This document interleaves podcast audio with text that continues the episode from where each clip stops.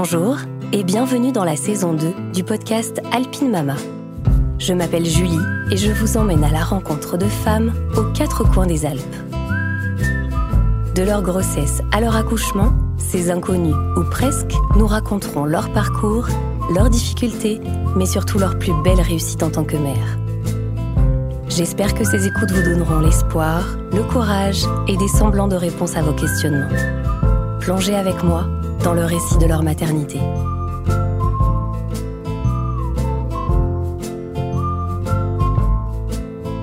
Aujourd'hui, je reçois Charlotte, maman de Jean et Annie.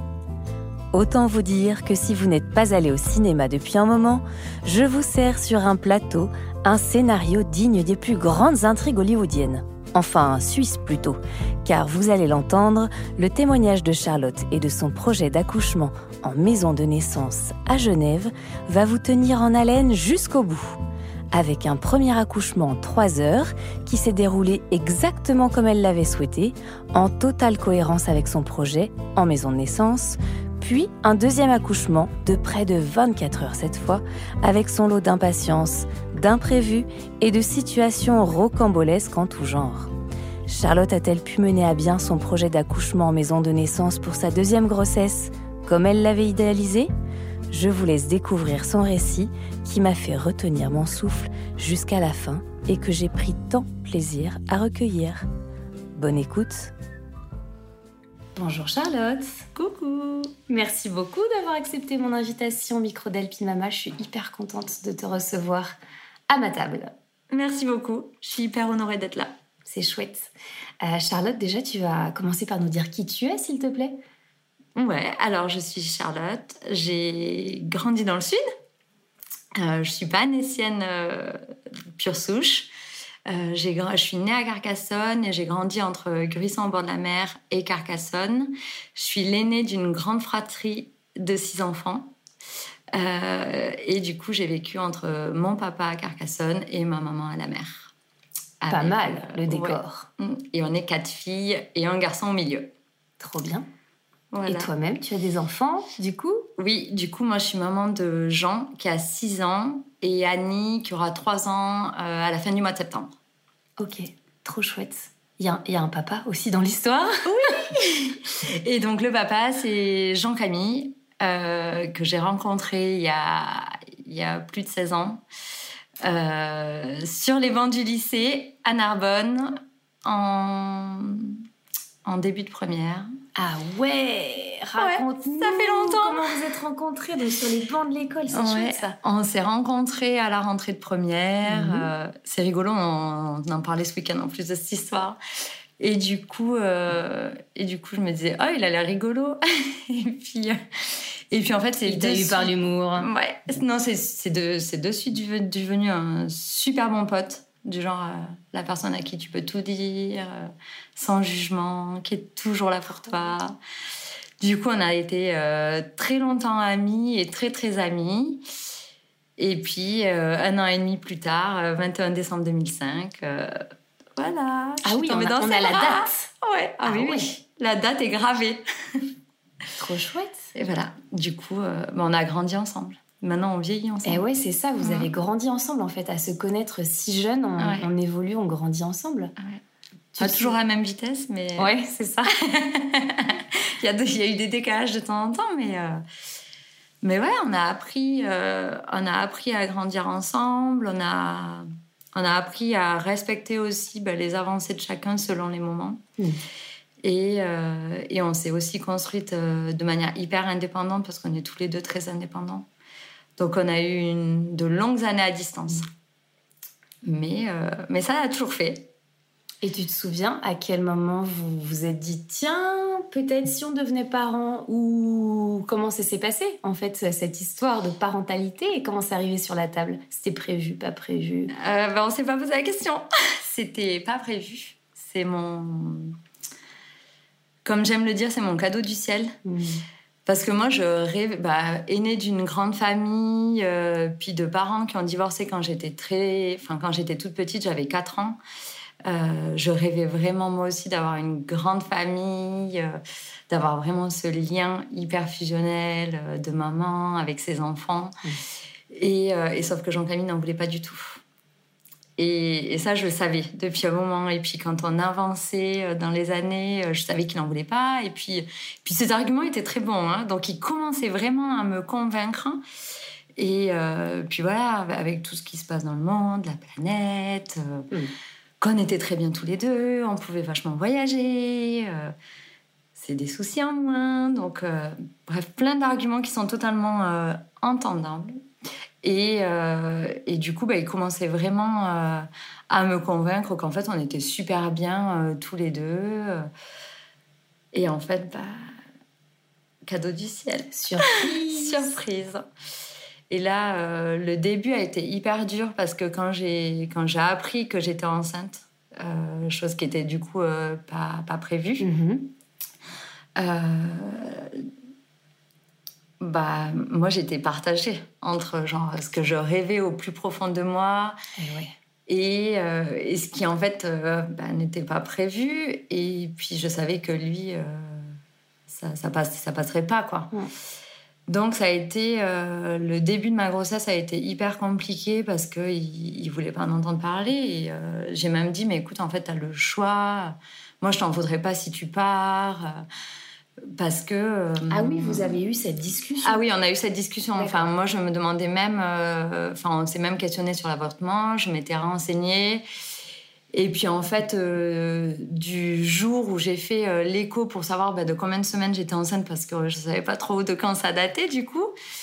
Et qu'en fait là on a entendu son cœur. Bah, moi là je savais que c'était plus possible. Je pouvais plus faire marche arrière. Ah je savais que que j'étais maman en fait. Déjà et du coup, euh, j'ai dit vraiment, enfin, puis c'est hyper dur en fait pour les deux personnes dans ces cas-là parce que parce que nous on le porte cet enfant et au final on est garante de cette décision, mais c'est un choix qu'on impose à l'autre. Ouais. Et euh, et voilà, et je voulais pas y imposer ce choix, euh, mais en même temps, moi je pouvais pas faire ma marche arrière.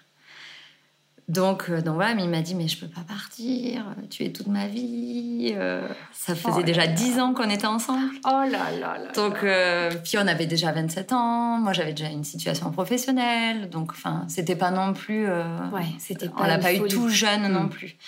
Donc c'était quand même. Enfin, il y avait notre parcours qui faisait qu'on était hyper stable et mm. que c'était OK d'avoir un enfant dans ces conditions-là. Mais le début était très compliqué. Euh, je me rappelle qu'il m'a pas parlé pendant, pendant peut-être les deux premiers mois et demi. Ah ouais. Et en fait, il n'acceptait pas la situation. Pas du tout. Et sauf qu'on est arrivé en Noël 2014. Et là, je dis, bah, c'est Noël. On va peut-être l'annoncer aux familles parce que parce qu'il va être là un jour. Il me dit, bah ok, on va profiter de Noël pour l'annoncer. Et euh, là, je te passe comment nos familles ont réagi.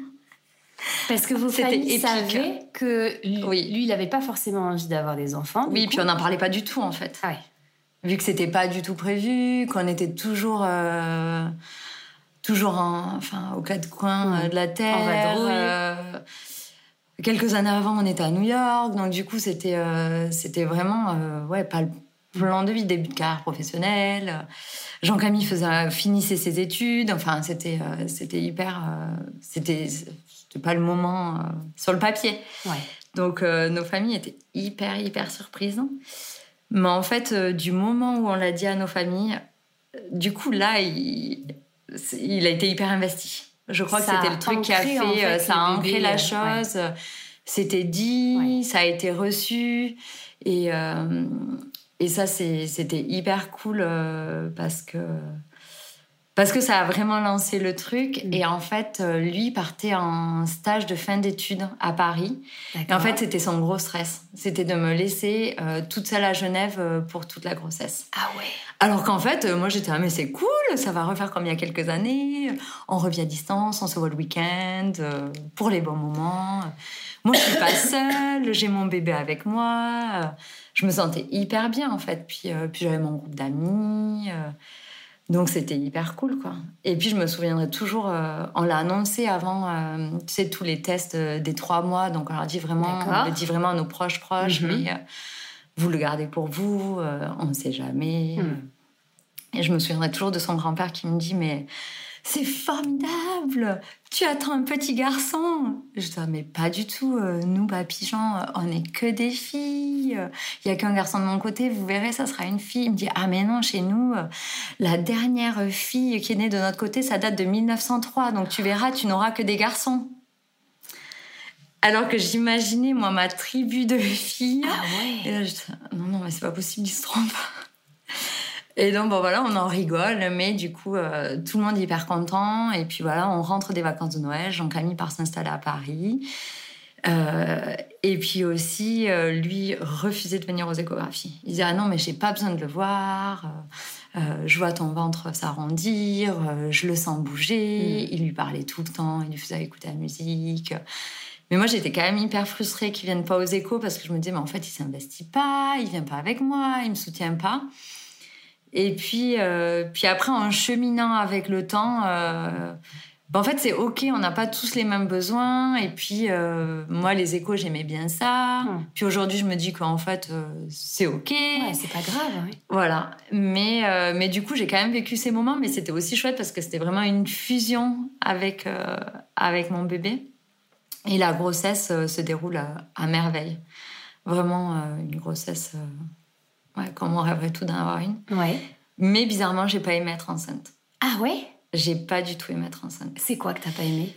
J'ai pas aimé me voir m'arrondir. J'ai pas aimé, euh, j'ai pas aimé être le centre de l'attention.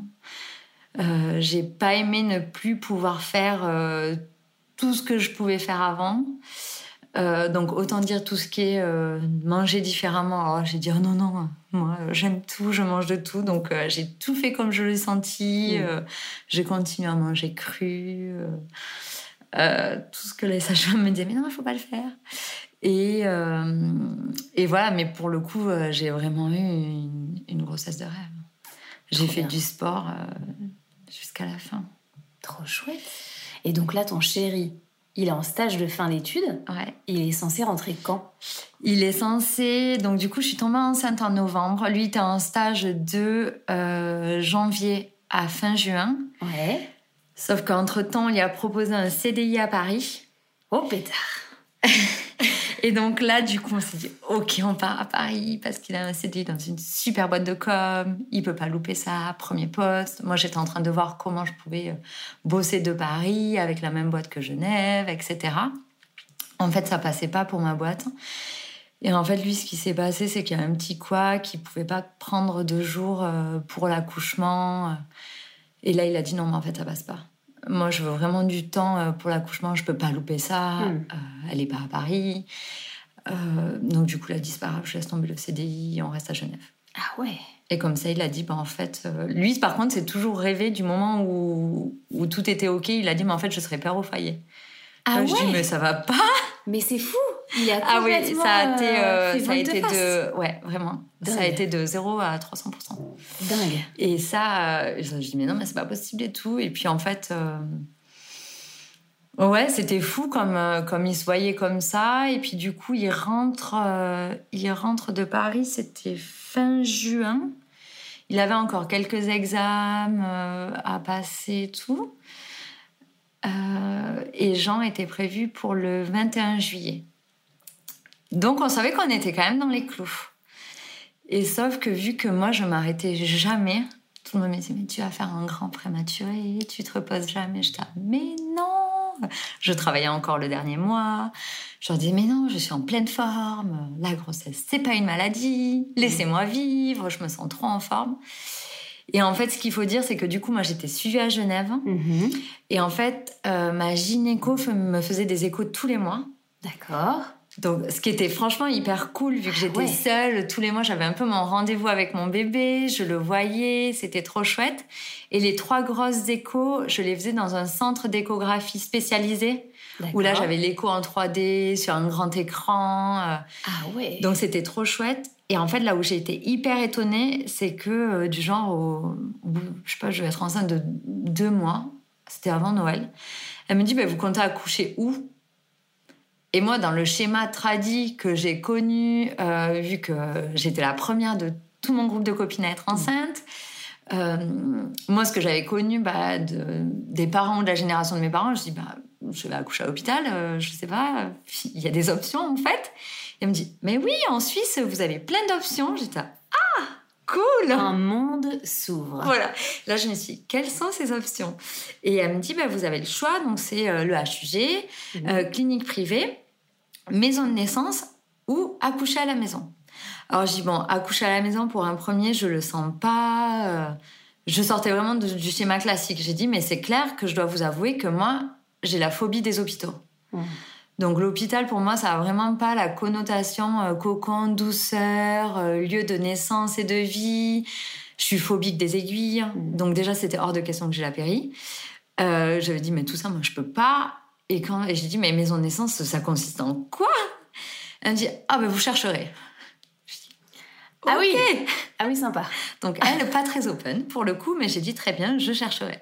Donc ni une ni deux, euh, je vais au travail. Post-déj, je me dis, il faut absolument que je cherche ce qu'est une maison de naissance. Et là, je tombe sur la maison de naissance de la Roseraie à Genève et je vois que ça ressemble comme une maison, c'est géré par des sages-femmes, euh, qui a un suivi global, mille lieu de savoir qu'il existait des suivis euh, de, de la sorte, et, euh, et que ça a l'air hyper cool. Donc j'appelle mon mec, je lui dis mais tu sais qu'il y a ça qui existe? Il me dit pas non mais pas du tout. Il me dit mais Charlotte tu peux pas faire ça. Enfin tu vas accoucher à l'hôpital, c'est beaucoup plus safe.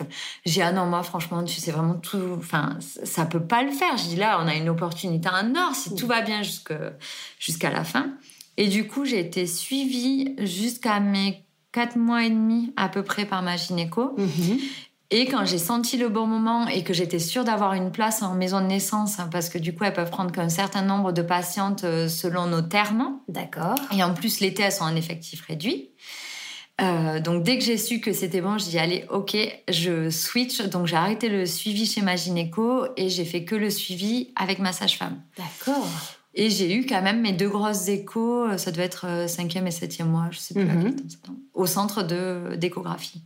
Et c'était hyper cool parce que là, euh, grosse découverte, je découvre, euh, je découvre un accompagnement où en fait, euh, bah, c'est euh, euh, une heure et demie euh, à poser toutes nos questions, où j'ai une oreille attentive Mhm. euh, qui écoute euh, tout ce que je ressens, euh, Très qui m'explique, euh, ouais, qui m'explique que c'est ok de pas y mettre enceinte, mais qu'il faut que j'arrête de la course, à, il faut que j'arrête de courir et la course à pied, euh, que je peux juste faire de la natation. Je- Non. Mais j'ai dit bon ok, j'ai essayé de ralentir. Puis elles sont hyper précautionneuses, donc elles font tout pour que tu te sentes hyper bien. Enfin, c'est des meilleures amies, hyper bienveillantes. Ouais, et à qui tu peux vraiment vider ton sac. euh, Hmm. Et puis elles, elles sont des mines d'or de connaissances. Ouais. Où en fait, chaque petite chose, euh, elles ont une solution à apporter, euh, mais qui est complètement naturelle. Pour des, je parle vraiment de petites pathologies euh, du genre mal en bas du dos, les chevilles un peu gonflées arrivées aux grosses chaleurs. Enfin, Mhm. vraiment tous ces petits désagréments de grossesse. Et, et pour le coup, j'ai adoré du coup. Et le lieu est hyper chaleureux. Enfin, on s'y sent comme à la maison. Enfin, c'est un hôtel. C'était trop bien. Comment c'est justement le lieu? Comment Bah, ça se présente une maison de naissance? C'est une maison. Donc là, euh, la roseraie, c'est une, c'est une vieille bâtisse hein, qui a Mhm. vraiment le charme de l'ancien. Et du coup, euh, il y a un salon collectif pour tout ce qui est cours collectif, Mhm. euh, recevoir la famille quand on est en postpartum, une cuisine pour les intendantes qui gèrent la logistique de la maison, les petits-déj. Les repas sont délégués à un restaurant. Euh, et on- du coup, on a un menu pour choisir nos repas. Génial. C'est trop bien. Le matin pour le midi, le midi pour le soir, à la carte. Donc ça, j'ai trouvé ça mais tellement ouf. J'étais là, c'est trop bien. Euh, puis après, il y a ben, la, la salle à manger. Mhm. Et après, elles, elles ont deux étages. Et au premier, premier étage, elles ont deux salles d'accouchement. Euh, une avec une baignoire en dur, une avec une baignoire euh, souple, amovible D'accord. une chambre de postpartum, une salle de bain. Et au dernier étage, elles ont leur petit cabinet de consulte qui est sous les toits avec les poutres. Donc c'est hyper chouette. Puis il y a une salle de jeu pour les aînés dans la salle de consulte. C'est trop bien pensé. C'est enfin, c'est hyper cool. Euh, Tout est prévu en fait pour euh, les mamans, Hmm. les coparents, euh, les aînés s'il y en a. Et elles, ça a l'air ont- très chaleureux, comme tu le Vraiment. décris. Contrairement, c'est vrai quand même que dans les services hospitaliers, bon, on n'est pas là non plus pour avoir un accueil de dingue, mais mm. ça fait toujours plaisir quand même d'avoir euh, cet accompagnement-là, cette écoute, cette bienveillance. C'est des petits détails, mais le fait qu'il y ait des, petits jeux, une petite pièce pour les autres mm. enfants, en fait, c'est précieux, ça. Non, mais on s'y sent, enfin, on s'y sent vraiment comme à la maison. Et puis elles, elles ont aussi leur petite chambre, en fait, quand elles sont de garde où elles, où elles peuvent se reposer. Trop bien. Et puis après, il y a un, immense jardin. Donc euh, pour moi qui allait accoucher l'été, je me suis dit mais ça sera trop bien, je prendrai mon petit déj dans le jardin, on y sera juste euh, trop bien. Et puis il faut dire que ça a 5 minutes à pied d'HUG. D'accord. Donc, euh, donc voilà, mais pour le coup, vu que j'étais la première de mon groupe de copines, la première des enfants, que le schéma, euh, enfin le schéma en fait d'éducation et modèle familial que j'avais eu, enfin tout le monde m'a dit mais c'est pas possible, tu vis dans un monde de bisounours, euh, s'il arrive quelque chose comment tu fais, euh, vraiment il a péridurale, pourquoi souffrir mm. alors que tu peux avoir une péri? Et en fait j'étais dans une bulle. Mm. Puis il faut dire qu'il y a six ans on n'avait pas du tout les mêmes informations qu'aujourd'hui. Non, c'est clair. L'accouchement. Donc c'était d'autant plus atypique. Oui, parce que parce qu'il n'y avait pas de podcast, mm. l'accouchement physio était pas mm. démocratisé comme aujourd'hui, mm. donc c'était un peu, euh, enfin j'étais une extraterrestre, vraiment. Personne ne comprenait mon choix. Et pour le coup, euh, et puis en plus tout le monde essayait de dire à Jean Camille mais c'est n'importe quoi, faut pas faire ça, c'est dangereux. Et Jean Camille au début euh, freinait le truc. Il me disait mais vraiment t'es sûre? Et puis je disais mais oui je suis sûre en fait. Enfin combien de personnes, enfin, euh, notre corps de femme est fait pour ça. J'avais vraiment confiance en mon corps. confiance en toi. Ouais. Et autant, j'ai, euh, enfin, j'aime pas mon corps, j'ai pas confiance en moi. Mais alors là, enceinte, j'étais toute puissante en fait. Mm. Et j'étais vraiment dans ma bulle sereine où je savais que rien ne pouvait m'arriver et qu'en fait, j'allais tout faire pour préparer mon accouchement comme si je préparais un trail, une course mm. ou quoi, et que arrivé au jour J, euh, tu sois prête. Je, je, serais prête en fait. Et, et le défi serait relevé et, et ça allait se passer comme je le veux quoi. Et, euh, et donc ça, c'était euh, c'était vraiment le challenge. Et puis, il faut dire que nous, l'année d'avant, on avait fait pas mal d'alpi. Et euh, je rebondis sur ça parce qu'en préparation à l'accouchement, on devait choisir des images pour visualiser le défi qui nous entendait. Et parce que la sage-femme voulait vraiment nous faire travailler sur, bah, c'était un défi, un accouchement physio, et c'était un défi à deux. Et qu'il fallait vraiment être euh, vraiment une équipe à deux euh, de parents euh, à relever ce défi et que je vais pas être la seule en fait dans ce choix.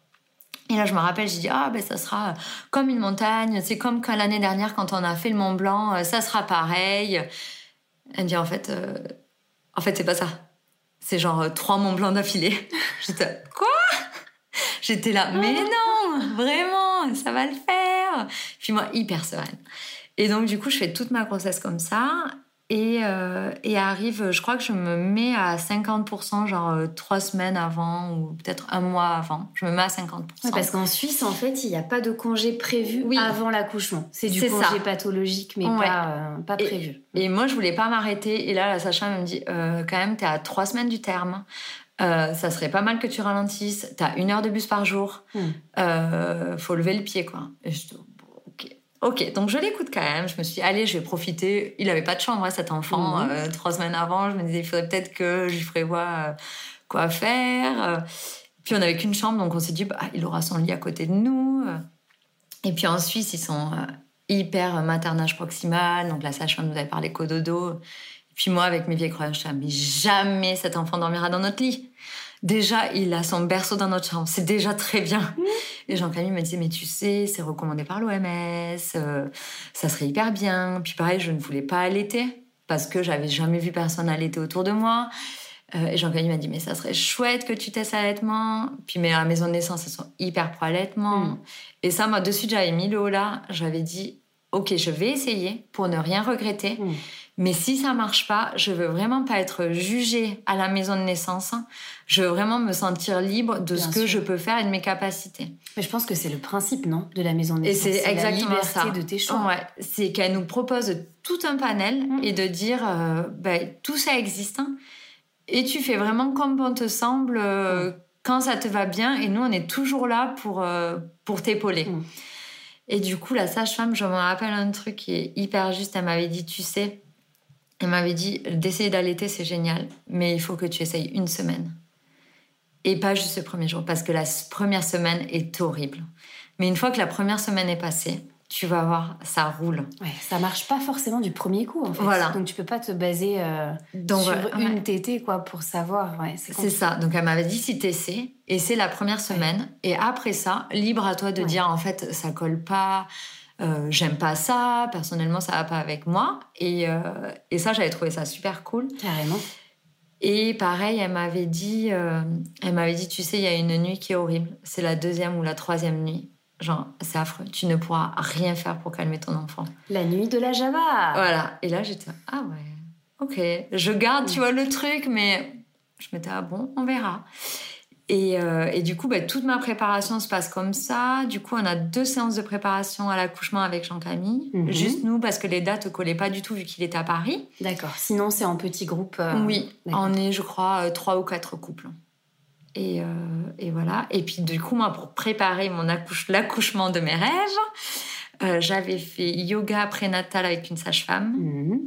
Donc ça, c'était hyper bien parce que c'était vachement de la visualisation, euh, comment ça se passait le jour J, comment ouvrir son bassin petit à petit. Enfin voilà, c'était vraiment genre trois mois de yoga pour préparer notre corps et notre mental au jour J. Ouais, et comprendre le fonctionnement du corps. Ouais. Donc j'avais adoré ça. J'avais lu je ne sais combien de bouquins. Euh, ça, c'était, c'était ouf. Et j'étais toujours avec mes bouquins à lire tous ces trucs d'accouchement physio. Mais euh, forcément lu du Bernadette de Gasquet. Voilà, j'avais lu ça. Euh, j'avais lu aussi Le chemin initiatique de la naissance de Maïté Tréloum, si je ne me trompe pas de nom. Je te le redirai, sinon mhm. je te l'enverrai. Et celui-là, c'est un vieux livre. Mais ça permet vraiment de comprendre en fait ce qui se enfin, les mécanismes qui se jouent dans mhm. notre corps le jour J. Et c'est aussi un recueil de plein de témoignages d'accouchement physio. Trop bien. Et, euh, et ça, c'est hyper fort. Et puis en même temps, il y a plein d'exercices euh, de stretching, euh, de, de nouveau d'ouverture de bassin, mhm. de relaxation. Du coup, j'ai trouvé que le livre était vraiment un bon mix. C'était vraiment un bon condensé. Et, et pour le premier, non, pour le premier, c'est tout. C'est le second où j'y suis allée encore un peu plus fort. Et le premier, c'était tout. Bah, j'étais hyper, hyper, hyper sereine. Comment elle se passe cette fin de grossesse alors? Ben, Ma fin de grossesse, du coup, se passe euh, à Genève euh, avec Jean-Camille et j'étais hyper impatiente. Et puis en plus, le 50%, je me disais, mais, mais punaise, mais enfin, faut que je fasse quelque chose, faut que je m'occupe. Alors je m'occupais un petit peu vite de la chambre. Je suis, ah, bon, c'est ok on a besoin euh, de tout ça. Puis en fait, euh, ce qu'il faut dire, c'est que moi, j'ai une toute petite sœur avec qui j'ai 23 ans d'écart. Donc du coup, mes parents avaient tout gardé si un jour il y avait euh, des petits enfants qui arrivaient. Donc j'avais genre tout. Ah ouais. Mais tout, du cosy à la poussette, au berceau, au lit à j'avais genre tout. Tout était prêt. Tout était prêt. Donc du coup, mon père un jour euh, m'a ramené du sud et du coup, on a tout ramené dans la voiture. Et du coup, j'avais besoin de rien. Donc j'étais mais c'est génial. J'ai juste besoin de petits cadeaux pour se faire plaisir, quoi. Trop bien. Et euh, et voilà. Donc la fin de grossesse se passe comme ça. J'en avais moi à ras-le-bol. Hmm. Euh, il faisait hyper chaud en 2015. Dès le mois de juin, on avait un été de fou. Et euh, du coup, j'avais juste envie qu'il sorte. Hein. Mm. Et là, j'étais, ah, mais il faut qu'il sorte. Et puis, je sais que après le terme, on n'a que cinq jours, que je voulais pas être déclenchée, je voulais pas aller à l'hôpital. Et puis, je voyais euh, les jours passer. Et en fait, euh, j'avais dit, cet enfant peut naître quand il veut. Donc, on a un affect pour le 21, vu que c'est notre date de mm. rencontre. Donc, j'avais dit, le terme est le 21, c'est génial. Mais j'avais dit, signe. voilà, mais j'avais dit euh, tout sauf le 13 en fait. Moi j'ai perdu, euh, j'ai perdu très jeune euh, ma mamie que j'aimais plus que tout. et, j'ai dit non, en fait il naîtra pas le 13 parce qu'elle est décédée un vendredi 13. Donc j'avais dit hors de question que cet enfant naisse le 13, je déteste ce chiffre, il naîtra pas le 13. Le 12, le 14, quand il veut, pas le 13. Et en fait le 12 ans, c'était un dimanche, il faisait une chaleur mais à mourir. Et, euh, et, je dis à Jean-Camille, écoute, il faut que je bouge, franchement, on part en rando, euh, on va pas rester à rien faire. En rando? Mais oui, on a randonné jusqu'à la fin. Et là, il me dit, bah ok, écoute, je trouve un bord. Et j'ai dit, bah tu me trouves une rando et je veux être au bord d'un lac. Et en pique-nique. Ok. Donc il me dit très bien. Donc il me trouve une rando euh, en vallée verte. Il y avait un peu de route, mais pas trop. Il y avait un lac. Et donc, en fait, on fait cette rando. euh, Évidemment, je donne tout. Et là, je croise une dame qui me dit Oh là là, mais c'est pour aujourd'hui, vous dis donc Et je dis Pas du tout. Cet enfant veut pas sortir. Mon ventre fait un mètre de tour. Pour mettre le contexte, je fais 1m56. Donc, j'avais vraiment un très gros ventre. gros ventre. Et pourtant, j'ai pris que 16 kilos. Que. J'avais pris 16 kilos. Et euh, j'ai dit, ah non, pas du tout, il va pas sortir. Bon, on finit notre rando, on arrive, on se pose au bord du lac. Moi, je lisais toujours mon super bouquin euh, en pique-nique, euh, trop top. On redescend. Et là, le soir, euh, je me rappelle, ma meilleure amie, Marine, m'écrit. Elle me dit, ça va, c'était cool. Je dis, ça va, mais je me sens un peu bizarre ce soir. J'ai dit, je me sens un peu planée, mais c'est peut-être la chaleur, la rando. Elle me dit, ah, ok. Et puis rien d'autre. Et puis, euh, et puis je vais me coucher. Je me rappelle que je vais me coucher hyper tôt, vers 21h. Il faisait genre grand jour. Et Jean-Camille me dit Ah, mais c'est génial, il y a Harry Potter qui passe sur trois jours, je vais pouvoir me faire Harry Potter chaque soir, euh, vu que toi t'aimes pas ça. Je dis Trop bien, va faire ça. Moi, je vais me mettre mes médites, tranquillou au lit et tout. Et puis, je sais que du coup, je dormais avec ces caleçons et ces t-shirts, vu que j'étais énorme. J'adore. Et du coup, euh, tout d'un coup, vers 21h30, je me lève, je vais faire pipi. Et là, je me lève et je dis, mais Jean-Camille, je me fais pipi dessus.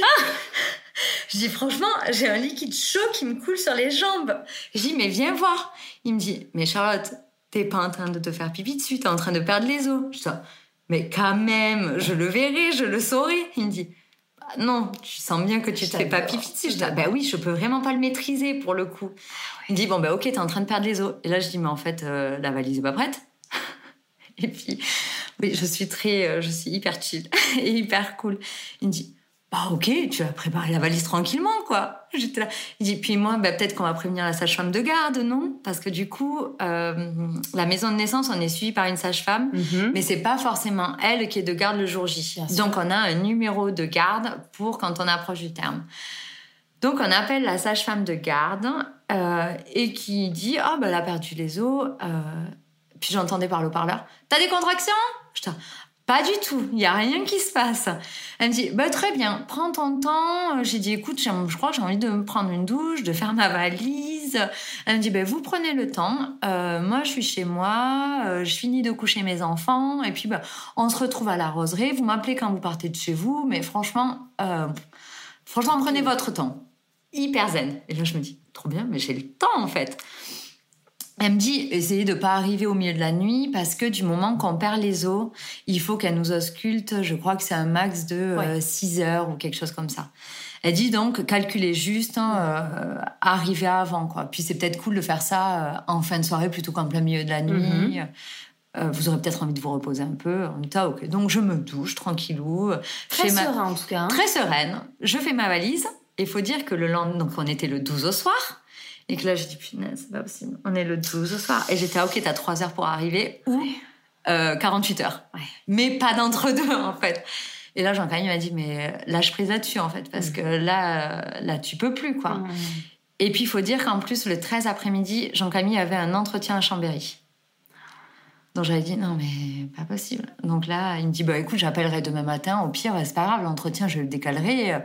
Ils pourront comprendre euh, que sûr. ma femme est en train d'accoucher, quoi. J'étais là, ok. Et puis, pour moi, en fait, je m'étais toujours dit, j'étais là, non, mais c'est pas possible, en fait. euh, franchement, c'est pas possible, je peux pas douiller pendant 24 heures.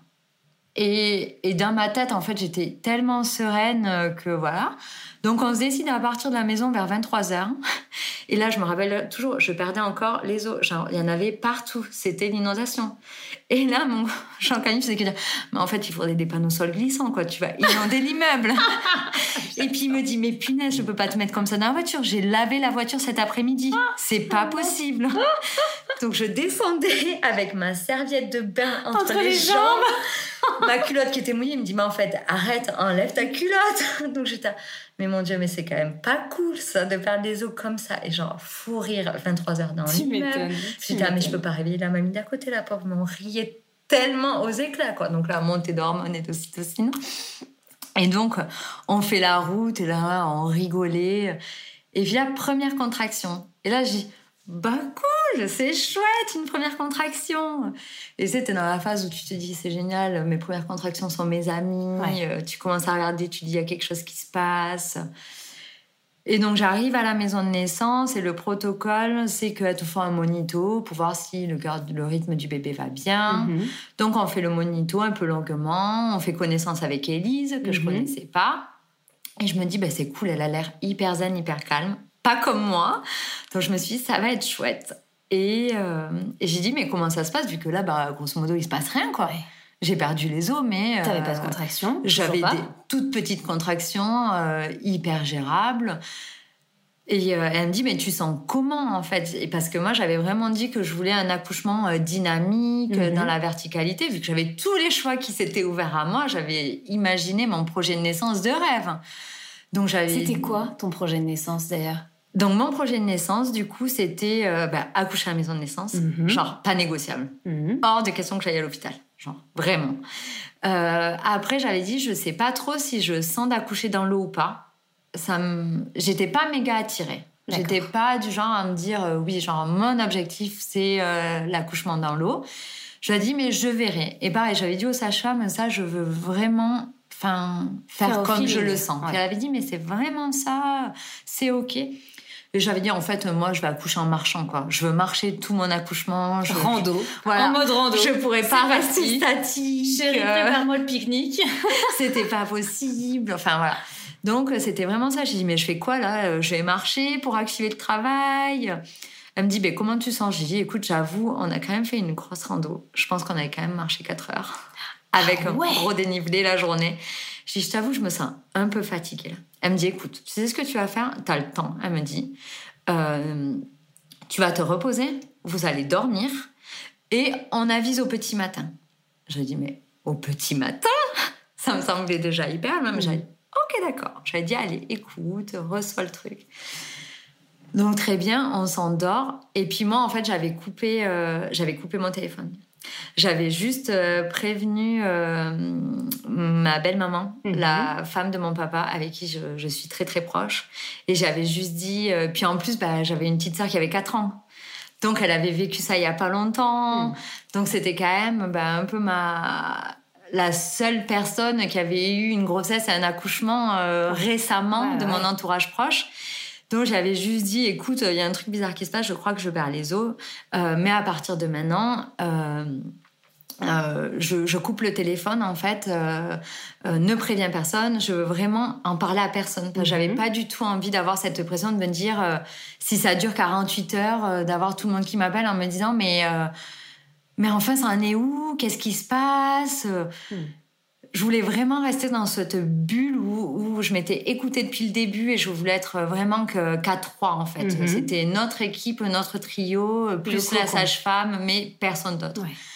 Et elle m'a dit pas de souci, je t'écris plus jusqu'à ce que tu me préviennes. Et, euh, et donc personne n'a été au courant que j'étais partie à la maison de naissance. Et du coup, on se repose. Donc, autant dire que moi, je commence à avoir des petites contractions. C'est la phase où tu les chronomètres, où tu es super contente de voir que tu es à 7 minutes entre deux contractions, puis à 5, puis, puis c'est trop gérable. Je me suis dit, mais en fait, c'est facile. Puis Jean-Camille dormait très profondément à côté de moi. Je me suis dit, mais comment il arrive à dormir de cette manière-là? C'est pas possible. Moi, je fermais euh, pas trop l'œil, tu vois, je me reposais, j'étais allongée, mais j'étais trop, trop excitée, quoi. Et euh, oui, j'ai jamais entendu quelqu'un me dire euh, oui, j'ai dormi avec des contractions, bien sûr, bien sûr. Ah non, moi j'étais, mais euh, je, planais très très haut. Et, et là, ce qui se passe vers 4 heures, je sens le besoin de me lever du lit et de me mettre sur le ballon. Et vers 4 heures et quart, je, je dis à Jean-Camille, lève-toi, lève-toi, lève-toi, j'ai besoin de toi. Je sens que ça s'intensifie et que j'ai un peu plus de mal à gérer. Euh, mais je me dis, non, mais allez, c'est les premières qui douillent. Euh, vas-y, prends sur toi un peu, quoi. Enfin, tu, dois gérer un accouchement physio. Et euh, Jean-Camille, qui se levait pas, je disais, mais lève-toi Je commençais un peu à crier, à lui donner des petits coups sur la jambe, en disant, lève-toi, j'ai vraiment besoin de toi. Et puis là, je me rappelle de l'heure. Il se lève ronchon. il me dit déjà, j'ai pas trop dormi. Et puis, euh, et puis j'écoute, je crois vraiment que ça s'accélère. Euh, je commence à avoir du mal à gérer, en fait. Euh, appelle Élise. Il me dit quand même, c'est 4h30, on va la réveiller en, on va la réveiller en plein milieu de la nuit. Je dis, écoute, en même temps, elle est de garde son boulot, donc là, euh, va la réveiller, s'il te plaît, quoi. Il me dit, bon, ok, j'y vais. Elise a dit, oui, oui, t'as bien fait, j'arrive tout de suite, toute contente, toute de bonne humeur. Elle me dit, mais vraiment, euh, ok. Elle me dit, ça te fait mal où Je dis, mais ça me prend, ça me fait vraiment une ceinture dans le dos. Mm. Je sens que j'ai du mal à gérer. Elle me dit, écoute, est-ce que t'es ok pour que, pour que je t'ausculte et tout? Je dis, ouais, ouais, je suis ok. Je t'avoue que je me souviens pas de ce qu'elle me dit à ce moment-là. Je sais même pas d'ailleurs si elle me le dit. Euh, et puis elle me dit, euh, elle me dit, écoute, tu peux aller dans le bain. Et pour moi, c'était le signe que le travail avançait vraiment, parce qu'elle nous avait dit en fait que le travail, euh, que le bain en pré-travail pouvait ralentir le travail, et qu'il y avait qu'à partir d'un certain stade où on pouvait aller dans le bain. D'accord. Donc là, je me dis, waouh, si elle me propose déjà d'aller dans le bain, c'est que euh, vraiment c'est efficace. Mhm. À rappeler aussi que j'avais fait tous les trucs de grand-mère. Si, mais si, j'avais fait plein de choses pour ma préparation. Aparté, je reviens en arrière. Donc j'avais pris toutes les tisanes de grand-mère possibles. Donc je faisais tisane de feuilles de framboisier, tisane de sauge. Euh, je, me, je buvais mes des litres de tisane, alors que j'aimais pas trop ça. Et pour, Pour favoriser le déclenchement, enfin le déclenchement. Voilà, Pour le- favoriser les le- contractions et le travail. contractions et le travail, ouais. Voilà, pour permettre d'avoir des contractions euh, hyper efficaces. Mhm. Et j'avais aussi fait euh, l'entraînement du périnée avec Épinot. Qu'est-ce que c'est que ça? Alors, c'est un petit ballon relié à une petite pompe qu'en fait tu insères euh, dans le vagin. D'accord. Et qu'en fait, au début, tu fais juste que insérer et euh, t'entraîner à l'expulser naturellement. Mhm. Et après, petit à petit, tu as des exercices où tu gonfles le ballon et tu t'entraînes à l'expulser, à garder un peu le ballon. euh, voilà. Il y a plein d'exercices comme ça. Et tu peux monter ce ballon jusqu'à 10 cm de diamètre, comme la tête d'un euh, nouveau-né. D'accord. Et, euh, et du coup, j'ai fait cet entraînement pendant un peu plus de trois semaines. Et du genre, euh, deux jours avant, j'ai réussi à expulser mon ballon de 10 cm. Et là, j'étais, mais trop bien. Wow. C'est que vraiment, mon Je suis périnée Ouais. est toqué pour. euh, euh, je douillais un peu hein, quand je faisais Pinot tous les matins, tous les soirs. euh, mais je me disais, trop bien, Ah c'est oui, tu faisais deux fois par jour pendant au début, je semaines le faisais que une fois par jour et après, je le faisais deux fois par jour, je crois. Je veux pas dire de bêtises, mais j'ai l'impression que je le faisais souvent. Ah ouais. Je veux pas dire de bêtises, mais euh, bref, avec précaution, que sur prescription de la sage-femme, etc. Mais c'est pas du tout répandu en France, alors Mm. qu'en Suisse, euh, en Suisse, c'est hyper répandu. Donc je faisais ça et pour entraîner mes mamelons à l'allaitement, je me mettais du citron dessus. Parce que apparemment euh, le citron et l'acidité du citron, Ouais. ça entre guillemets fortifie le mamelon. D'accord, je n'ai jamais Donc, entendu ça. bon, J'ai entendu la brosse à dents, euh, de se frotter euh, euh, les tétons avec une brosse à dents. Ça, c'est un truc de grand-mère pour les renforcer, avoir moins mal par la suite. Mais alors, le citron, Voilà. jamais entendu. Donc, euh, tu vois, bon, j'étais ridicule possible entre Épinot et le citron. Là, j'étais là, euh, ne pas déranger sur le panneau de la chambre. ouais. Mais écoute, hein, euh, plus toutes mes il tisanes. du citron dans le frigo. Voilà. mais, euh, mais voilà, donc j'avais fait ça. Et du coup, euh, et du coup, tout ça pour dire que euh, Quand t'es, t'es, t'es rentrée dans le bain, du coup. voilà que quand je, donc je suis rentrée dans le bain, je sais plus à combien j'étais. Je sais qu'il était le temps qu'elle le prépare, qu'elle mette un peu tout en place, les huiles, les huiles essentielles dans le bain, etc. Il devrait être à peu près, euh, tu vois, tout petit matin, 5 heures moins le Mm. quart, 5 heures, un truc comme ça. Et, et là, et là, j'avoue, j'ai douillé. J'ai eu des phases où je leur disais, mais amenez-moi au HUG, je veux la péri. Et je me rappelle toujours d'Élise qui me disait, tu gères contraction après contraction, c'est parfait ce qui se Ouais. passe. Euh, Prends-les les unes après les autres. Euh, tout se passe bien. Reviens dans ton corps. Visualise ton bébé qui chemine dans ton bassin, ton bassin qui s'ouvre. Et alors avec sa petite voix toute douce, Mm. elle était mais extraordinaire. Là, elle t'a accompagnée dans ta phase de désespérance. Voilà, et en fait, euh, le truc qu'il faut dire, c'est que de 4h30 où on l'a réveillée jusqu'à ce que j'accouche, elle était là. Et en fait, j'avais toujours une présence en fait pour me réconforter parce que bah, de tout ce- tout ce qu'elles nous apprennent, c'est que vraiment, tant qu'on est dans notre corps, en fait, on les gère, ces contractions, avec la respiration, avec les vagues, l'eau m'aidait vachement parce que j'avais plus de poids à soutenir et c'était hyper apaisant. Jean-Camille était dans le bain avec moi, il me massait le dos. Donc c'était euh, ça, c'était juste ouf. Et, euh, et, de me dire que tout allait bien se passer en fait et que j'étais pas en train de mourir et que la douleur était normale et que mon corps était fait pour le faire, c'est hyper rassurant et ça permet de se remettre dans le corps mm. et, et d'éviter que le cerveau et le mental en fait euh, prennent le pas sur le corps et ce qui fait qu'en fait euh, on panique et on n'est plus et on n'est plus dans notre corps. Et ça c'était hyper précieux et puis je me rappelle que j'étais accoudée à la baignoire comme ça et que euh, et que du coup de temps en temps je me sentais pas bien. Alors je me rappelle que Jean-Camille m'aspergeait euh, m'aspergeait avec de l'eau.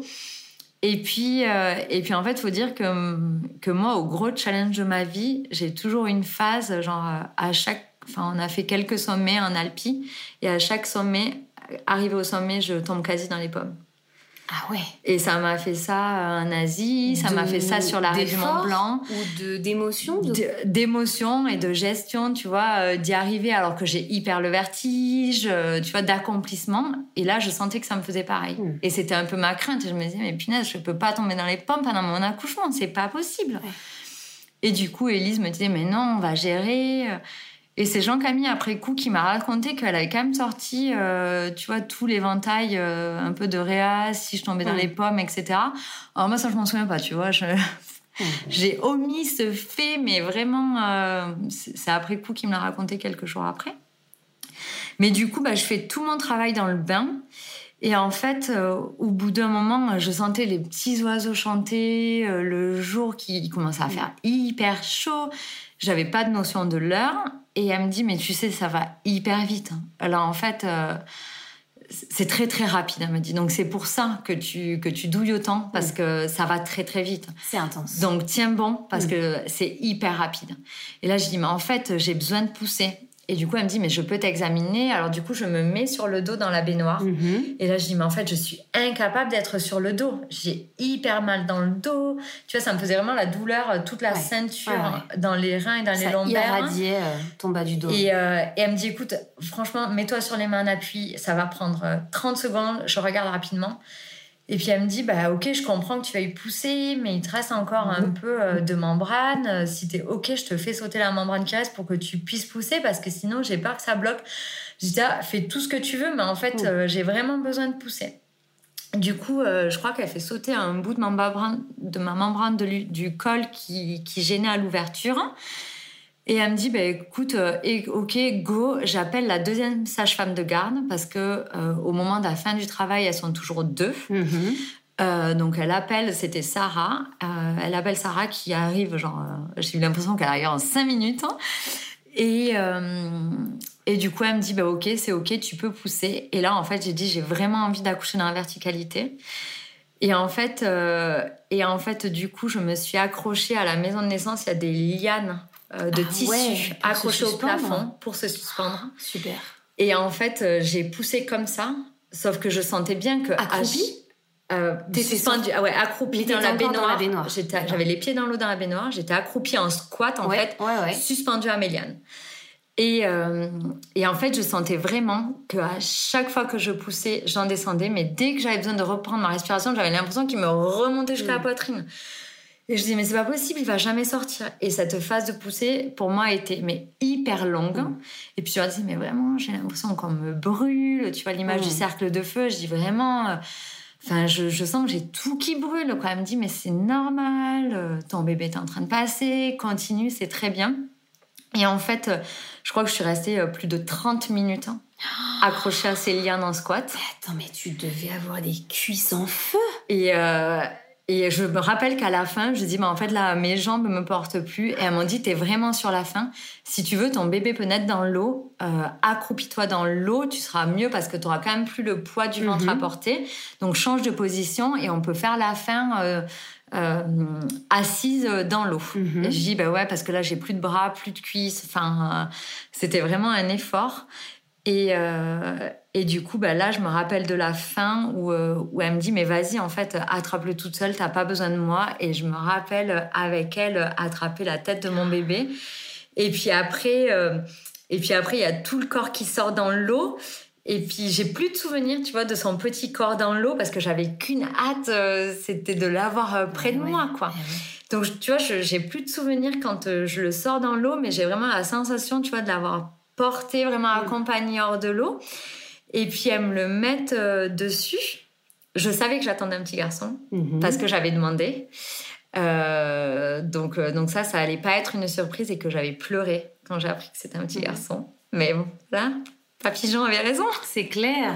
Il avait une bonne intuition. Voilà. Et, euh, et du coup, elle me le pose dessus. Et là, tout d'un coup, euh, donc, euh, genre, tout le monde était, waouh, trop bien et tout. Puis j'ai accouché un lundi matin. Et le mhm. lundi matin, c'est leur jour de colloque, où elles sont toutes les sages-femmes dans la maison de naissance. Donc c'était un peu genre la grosse fête, il y a une naissance et c'est trop bien. Puis, puis on sent vraiment que c'est que c'est toute une communauté et une équipe, enfin voilà, hyper soudée. Mhm. Et euh, du coup, je me rappelle, donc elle me le pose dessus, on attend un peu, et puis là, euh, tu vois, comme toute jeune maman, premier accouchement, je dis, mais il a pas crié Elle me dit, mais c'est ok, laisse-lui le temps. Et puis là, elle me dit, écoute, je le soulève. Et là, du moment que c'est qu'elle me l'a enlevé sur moi, mais là, il a hurlé, elle me dit, c'est bon, tu veux le reprendre? Oui, oui, c'est bon, tu peux le remettre dessus. donc j'avais ce petit, ce petit être contre moi, et je me suis dit, mais génial. Et puis là, elles disent, heure de naissance. Et là, elles disent, 7h23. Et là, je dis, ah, c'est que 7h23 alors qu'il faisait hyper chaud. Donc moi, je me suis dit, c'est déjà presque midi. Et là, je me dis, ah ouais, ça a été quand même rapide. J'étais, ah, mais trop génial, 7h23. Et puis là, je dis, ah punaise, on est le 13 juillet. Et là, je dis, la date, ça va pas. Puis je dis, bon, bah tant pis, en fait. Euh, il est là, donc euh, Jean-Camille me dit, apprécie et tout. Donc on reste un peu dans la baignoire. Et puis vite, j'ai senti qu'on avait froid tous les deux dans la baignoire. Donc j'ai dit, ben, Jean-Camille avait dit qu'il voulait faire un long pot à pot avec, euh, avec Jean. Puis elles, elles sont hyper, genre les soins, c'est quand vous voulez s'il n'y a pas besoin. Donc, donc j'ai dit. Le protocole est un peu plus souple. Ouais, vraiment très souple. Si elle voit que tout se passe bien, que le bébé est en pleine forme, entre-temps, on coupe le cordon dans l'eau quand même. Mhm. donc voilà, je délivre le placenta dans l'eau aussi. Et parce qu'après tout ça, je leur ai dit, mais écoutez, en fait, moi j'ai vraiment envie de me doucher de prendre un temps un peu euh, voilà de d'avoir cinq minutes euh, pour moi juste de sentir euh, l'eau fraîche couler sur mon corps toute propre voilà donc je, me rappelle que Jean Camille était dans le lit double à côté de moi avec avec Jean en peau à peau du coup et je me dis mais c'est trop chouette donc j'ai pris une longue douche elle a rangé tout tout le tralala. Physiquement, t'étais comment à ce moment-là? Mais physiquement, j'étais debout dans la baignoire en train de me doucher. Euh, genre, tout allait bien, quoi. Et, euh, et je me rappelle. pas de douleur? Aucune douleur. Et je leur ai dit euh, Ah, je commence à avoir bien faim quand même. genre, l'heure du petit-déj, quoi. Elle me dit oui, oui, écoute, euh, on va quand même faire euh, deux, trois checks au niveau de ton utérus pour voir mm. si euh, tout se résorbe bien, mm-hmm. les tranchées, etc. etc. J'ai dit ok. Et là, je me rappelle qu'elle m'a appuyé sur le ventre. Et là, je dis ah, mais c'est horrible, ça fait hyper mal. Elle me dit oui, c'est sûr que ça fait un peu mal. Elle me dit on va quand même checker aussi ton périnée, tu vois, il s'est mm-hmm. passé un peu de temps. puis entre-temps, elle me dit tu veux voir ton placenta, tu veux qu'on t'explique comment ça se passe? Je dis, ah, mais oui, trop génial. Donc là, elle me prend le placenta, elle l'ouvre, elle m'explique les échanges ah entre euh, le, le, bah, le, bébé euh, en, dans, mon ventre, euh, le placenta et tout. J'ai trouvé ça formidable qu'elle prenne, tu vois, ces 10 minutes pour m'expliquer ce qui se passait, en fait. C'était c'était hyper enrichissant. Jean-Camille voulait pas voir. Je dis très bien, reste en peau à peau toi avec ton fils. Moi, je veux trop savoir comment ça se passe dans mon corps. Et puis là, elle me dit, elles m'ont examiné, puis elle me dit, mais ton périnée, mais c'est un truc de ouf. Genre, il est intact. J'étais là. Et là, vraiment, j'ai béni Pinot et je me suis dit, mais en fait, toute ma préparation, ça a tellement bien fonctionné. Et, euh, et, voilà. Et puis au bout d'un petit moment, elles me disent reprends-le, est-ce que tu veux essayer de le faire téter? Et j'ai dit bah oui, sauf qu'en fait je l'avais euh, au niveau de mon ventre. En fait, cet enfant a rampé jusqu'à m'attraper le sein. Et j'ai dit mais c'est pas possible. J'ai encore la vidéo, mais on dirait un mammifère. Ah et, et, ça c'est c'est l'instinct. C'est ouf comme il mm. enfin de suite il s'est mis à téter et, euh, et là j'ai dit ok c'est un peu bizarre, mais peut-être que ça peut le faire. Je me suis on verra. Puis en plus, il y avait tout l'euphorie, enfin, Mm. hyper bien entourées. Elles étaient hyper présentes. Donc voilà. Quelques heures après, elle nous monte dans la chambre de postpartum, mais qui était en haut, donc Mhm. sous les toits, mansardée, donc super chou. Sauf que plein mois de juillet, il faisait 35 degrés. Et là, on s'est dit, ah, il fait un peu chaud. Elle me dit, oui, oui, on a les ventilos, etc. Je dis, ok, ça va le faire, mais je peux rester en bas et tout. Puis elle me dit, bon, euh, toi, tu vas pas trop prendre les escaliers, tu fais gaffe et tout. Je dis, mais moi, je descends les escaliers. Et là, je me rappelle, descends les escaliers, tout, tout, tout, pour aller petit déjeuner. Elle me dit, non, non, mais on va t'amener le petit déjeuner en chambre. Je dis, non, mais eh, je vais pas déjeuner dans cette chambre sous les toits. Je vais déjeuner à table. Et, euh, et voilà. T'étais en coup, forme, hein J'étais, mais au taquet. J'étais trop en forme et elles m'ont dit, euh, mais surtout, faut te reposer le premier jour. Euh, c'est le jour où ton enfant va faire que dormir. Et j'étais, ah, mais comment voulez-vous que je me repose? J'ai un petit être merveilleux à côté de moi. Puis entre-temps, ben, on prévient tout le monde quand même que j'ai accouché et que personne n'était au courant. Et puis, il faut dire que j'avais arrêté de travailler le vendredi soir juste avant. Oh, aïe, aïe, aïe, mais c'est dingo que j'avais travaillé une semaine de la maison et le vendredi soir à 17h, Jean-Camille m'avait dit donc là, c'est soit tu arrêtes de travailler, tu mets ton message d'absence, soit ton ordinateur pro passe par la fenêtre du deuxième étage. J'étais ah, ok, je pose mon ordinateur. Donc là, il me dit tu peux peut-être les prévenir. Aujourd'hui, tu vas certainement pas allumer ton ordinateur. J'étais ah, oui, oui, je préviens tout le monde. Et puis, euh, et puis j'avais dit à Jean-Camille, mais en fait, j'aimerais trop que ça soit toi euh, qui prévienne en fait aussi ma famille. Mm. Comme ça, je profitais encore de gens, le temps qu'on fasse les soins et tout. Et puis, c'était trop cool. Et puis, euh, je me rappelle ma toute petite sœur qui avait 4 ans qui dit, mais pourquoi Jean est recouvert de farine? Et ça, mais ça restera gravé. Ah oui, mais c'est forcément. L'image Voilà, et donc euh, donc c'était trop chouette quoi. Franchement, enfin un accouchement euh, merveilleux. Je, enfin je pouvais pas rêver mieux. Eh ben, C'était histoire. euh, c'était ouf. Et puis les trois jours de postpartum à la maison étaient juste euh, juste géniaux quoi. La maison de naissance et aux petits soins. mais alors attends, comment ça se passe? T'es allée accoucher à la maison de naissance? Oui. Tu rentres chez toi combien de temps après? Ben c'est ce qui est top. Tu rentres chez toi que deux jours après. Ok. Voilà. Donc euh, j'ai eu tout le lundi, j'ai eu tout le mardi, et je sais plus si on est rentré le mardi soir ou le mercredi matin. Mais en gros, il y a 48 heures euh, pleines à la maison naissance. Ok. Et ça, c'est hyper chouette parce qu'on est choyé, il y a une sage-femme de garde, il y a toujours quelqu'un à qui parler. Et par contre, euh, moi, avant ça, en fait, j'avais déjà j'avais interdit à quiconque de venir nous voir. Et euh, parce que je sais qu'on n'a pas les familles ici. Mm. Donc, s'ils venaient, c'est qu'ils allaient euh, rester à l'appart quelques jours, Ouais. que j'allais avoir du monde dans les pattes, que je savais pas comment, allait, enfin, comment mon accouchement allait se Mm. passer. Euh, si ça allait être laborieux, fatigant, que j'allais être complètement épuisée. Euh, je, voilà, le début de l'allaitement, je voulais vraiment qu'on soit à trois pour vraiment créer ce noyau dur à trois en fait et ce, ce nouvel équilibre. Mais sinon, en maison de naissance, les personnes qui le souhaitent, elles peuvent recevoir des visites? Oui, les visites sont autorisées. Il y a, des, il y a, de- il y a un créneau de Ok. visite. Euh, c'est plutôt en bas dans le salon ou à la salle à manger pour euh, ben, justement pas déranger s'il y a une Mhm. femme en cours de travail Mhm. ou en cours d'accouchement ou une qui est en train de se reposer. Mais c'est hyper OK. C'est vraiment OK et, euh, et ça, c'est vraiment euh, la liberté de chacun. Mais moi, je sais pas pourquoi, dès le début, j'ai dit à tout le monde je ne veux pas vous voir à la maison de naissance. Ouais. Euh, Ouais, tu voulais être tranquille. Voilà, je voulais être tranquille. J'avais dit, ben, vous viendrez après. Et du coup, après, c'est mon papa, ma, ma belle-maman et mes sœurs qui sont Mhm. venues. On a fait quelques jours à l'hôtel. Donc, c'était la suite de, de mon accouchement et postpartum de rêve. Et puis voilà, et puis après, euh, on, a eu, euh, on a eu ma maman, le papa de Jean-Camille, la maman de Jean-Camille. Puis voilà, puis nous, on est tous les deux avec les parents divorcés, donc ça multiplie aussi le nombre de Ouais. visites euh, voilà, et de, de choses à prévoir. Et j'avais pas envie, en fait, de me soucier de, me soucier de ça Ouais. et de me dire, bah voilà, enfin, il faut que je gère les transferts de chacun. J'avais vraiment envie d'être euh, C'est clair. tranquille. Et c'était chouette. Chaton. Voilà. Eh ben, dis donc. Donc, ce petit trop Jean, cool. Voilà. il était né. Né dans les meilleures conditions. Avec le même prénom que son papa et que son grand-père, du coup. Voilà. Alors que son papa, c'est Oh, pas. son arrière-grand-père, pardon. Son arrière-grand-père. Quand tu disais papy Jean, c'était le papa. L'arrière-grand-père, Ah ouais. ah ouais. ouais. C'est l'arrière-grand-père.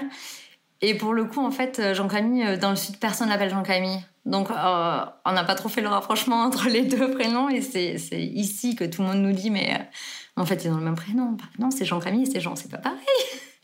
Mais euh, oui, bah, je sais pas, il y a quelque chose. Moi, j'avais. mon arrière-grand-père s'appelait Jean.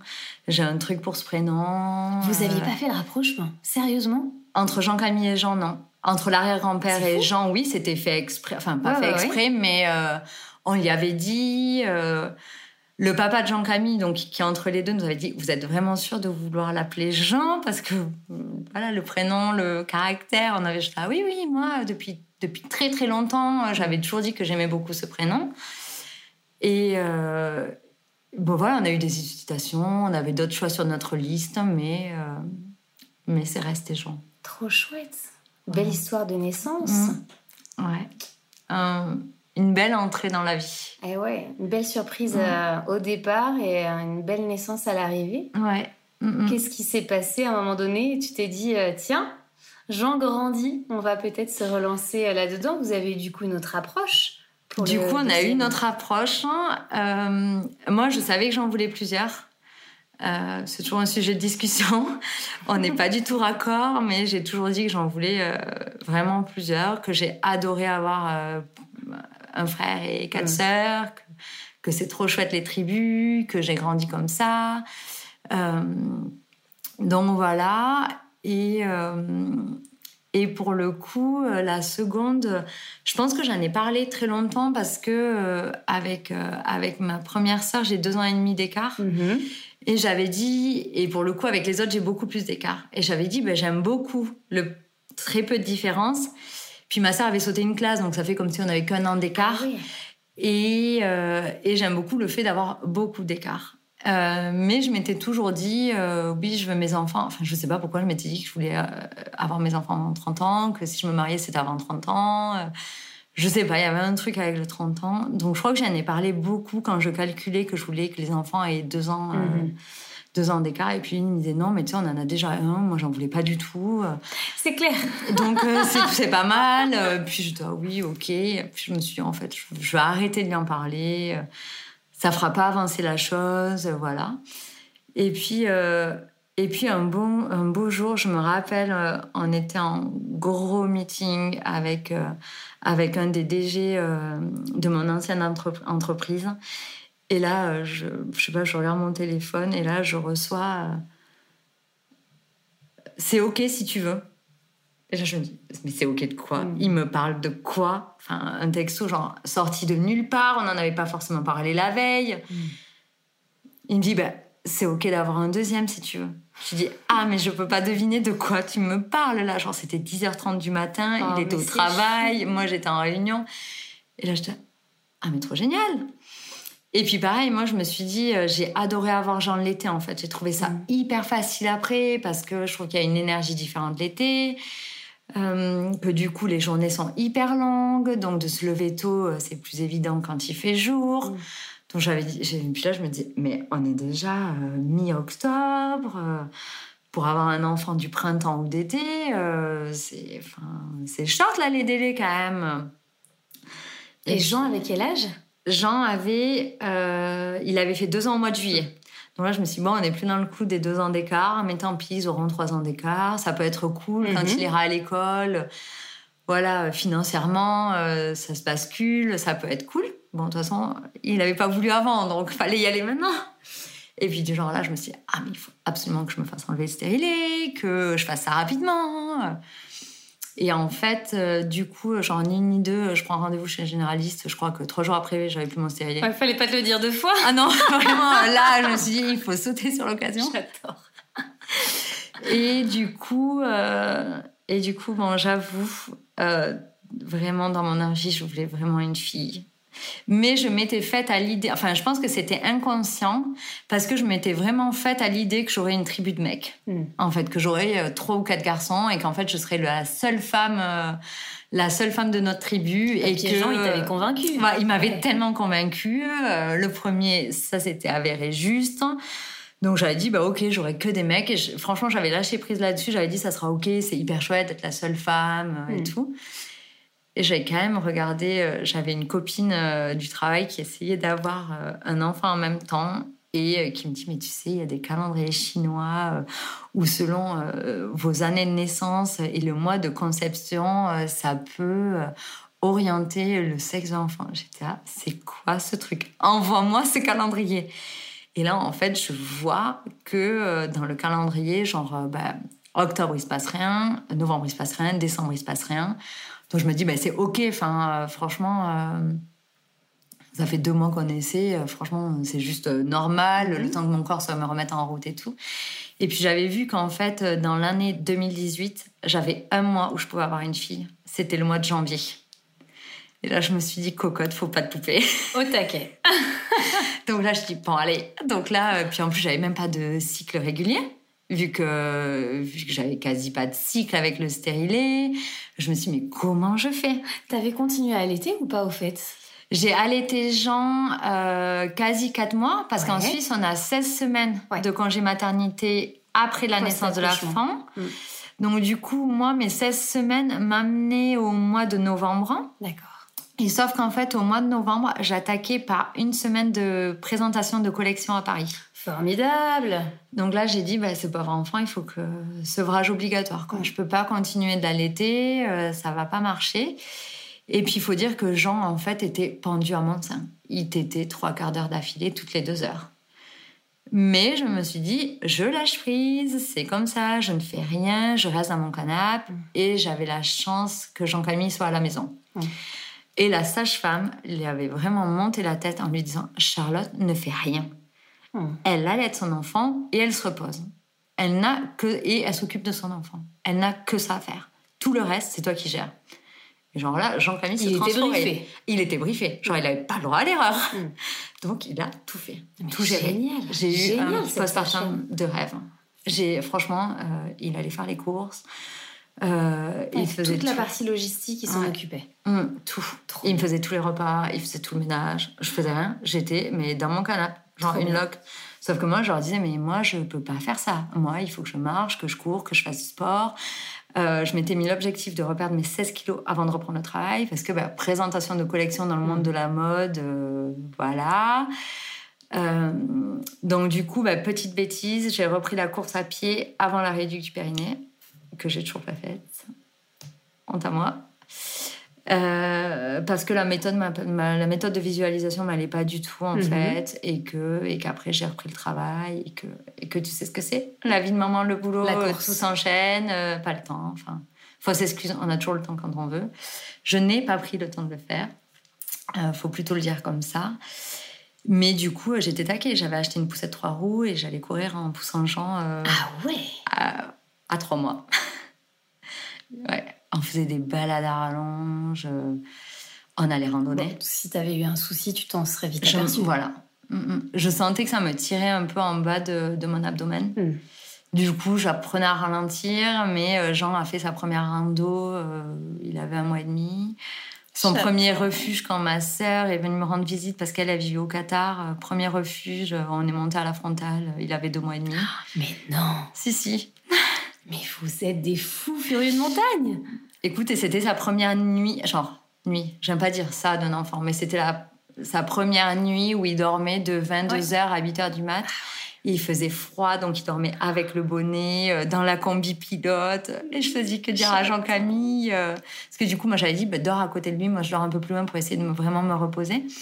Et je faisais que dire à Jean-Camille, mais mais lui, le doigt sous le nez pour voir s'il respire vraiment. Mmh, on l'a mais c'est pas possible. Pourquoi cet enfant ne se réveille pas au bout de deux heures, mmh. comme tout le temps? Et en fait, je crois que l'altitude, ça l'a méga apaisé. Et à contrario, quand on allait à la mer, il était hyper excité. Et, euh, il s'avère qu'apparemment, les. Euh, Incroyable. Ouais. Les environnements, tu vois, montagne, c'est hyper apaisant, et mer, c'est un peu plus énergisant. Et euh, c'était hyper vrai. Mais bref, voilà, donc du coup, j'ai allaité Jean euh, les 16 euh, semaines, un peu moins le temps de faire le sevrage. Euh, et on a fait une diversification assez tôt parce qu'en fait, il était à fond sur la nourriture. Mmh, hyper intéressée. Et tu disais que donc il avait deux ans et quelques, et quelques mois quand tu as ton stérilet. Ouais. Combien de temps ça a mis euh, du coup? Est-ce que tu es arrivée à tomber enceinte au mois de janvier Et ben, du coup, euh, je suis tombée enceinte au mois de janvier. Allez Ouais, j'ai une bonne étoile. J'ai une bonne étoile et euh, pour le coup, c'est une facilité qu'on a eue. Enfin, franchement, c'est une chance inouïe de, de enfin pas de prévoir, mais d'avoir les choses un peu quand on en a envie. Euh, c'est, enfin ouais, je remercie, je sais pas le ciel, l'univers, je sais pas qui je dois remercier, mais ma bonne étoile. Euh, mm. Mais vraiment, ouais. Donc mois de janvier et pour le coup, euh, ça a été un peu plus compliqué. J'ai eu franchement de fortes nausées pour Annie.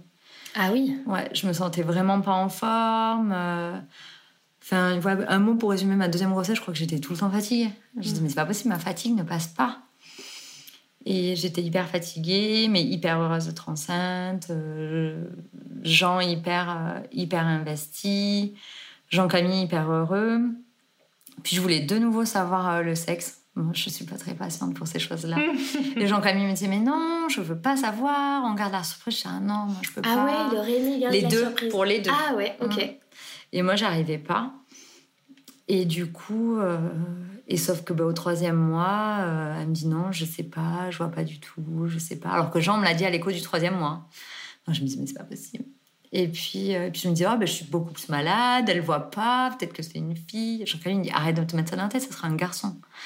Je dis ah oui oui c'est vrai, ça sera un garçon. Ah oui, et vous tous les deux persuadés. Quoi. Tous les deux persuadés.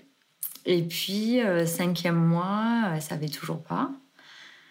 Donc là, je dis quand même, peut-être que c'est une fille. Et puis il me dit, franchement, là, on ne te l'a pas dit au cinquième mois, tu peux pas attendre euh, mm. quatre mois de plus. non, non. Et du coup, au septième mois, on a su que c'était une fille.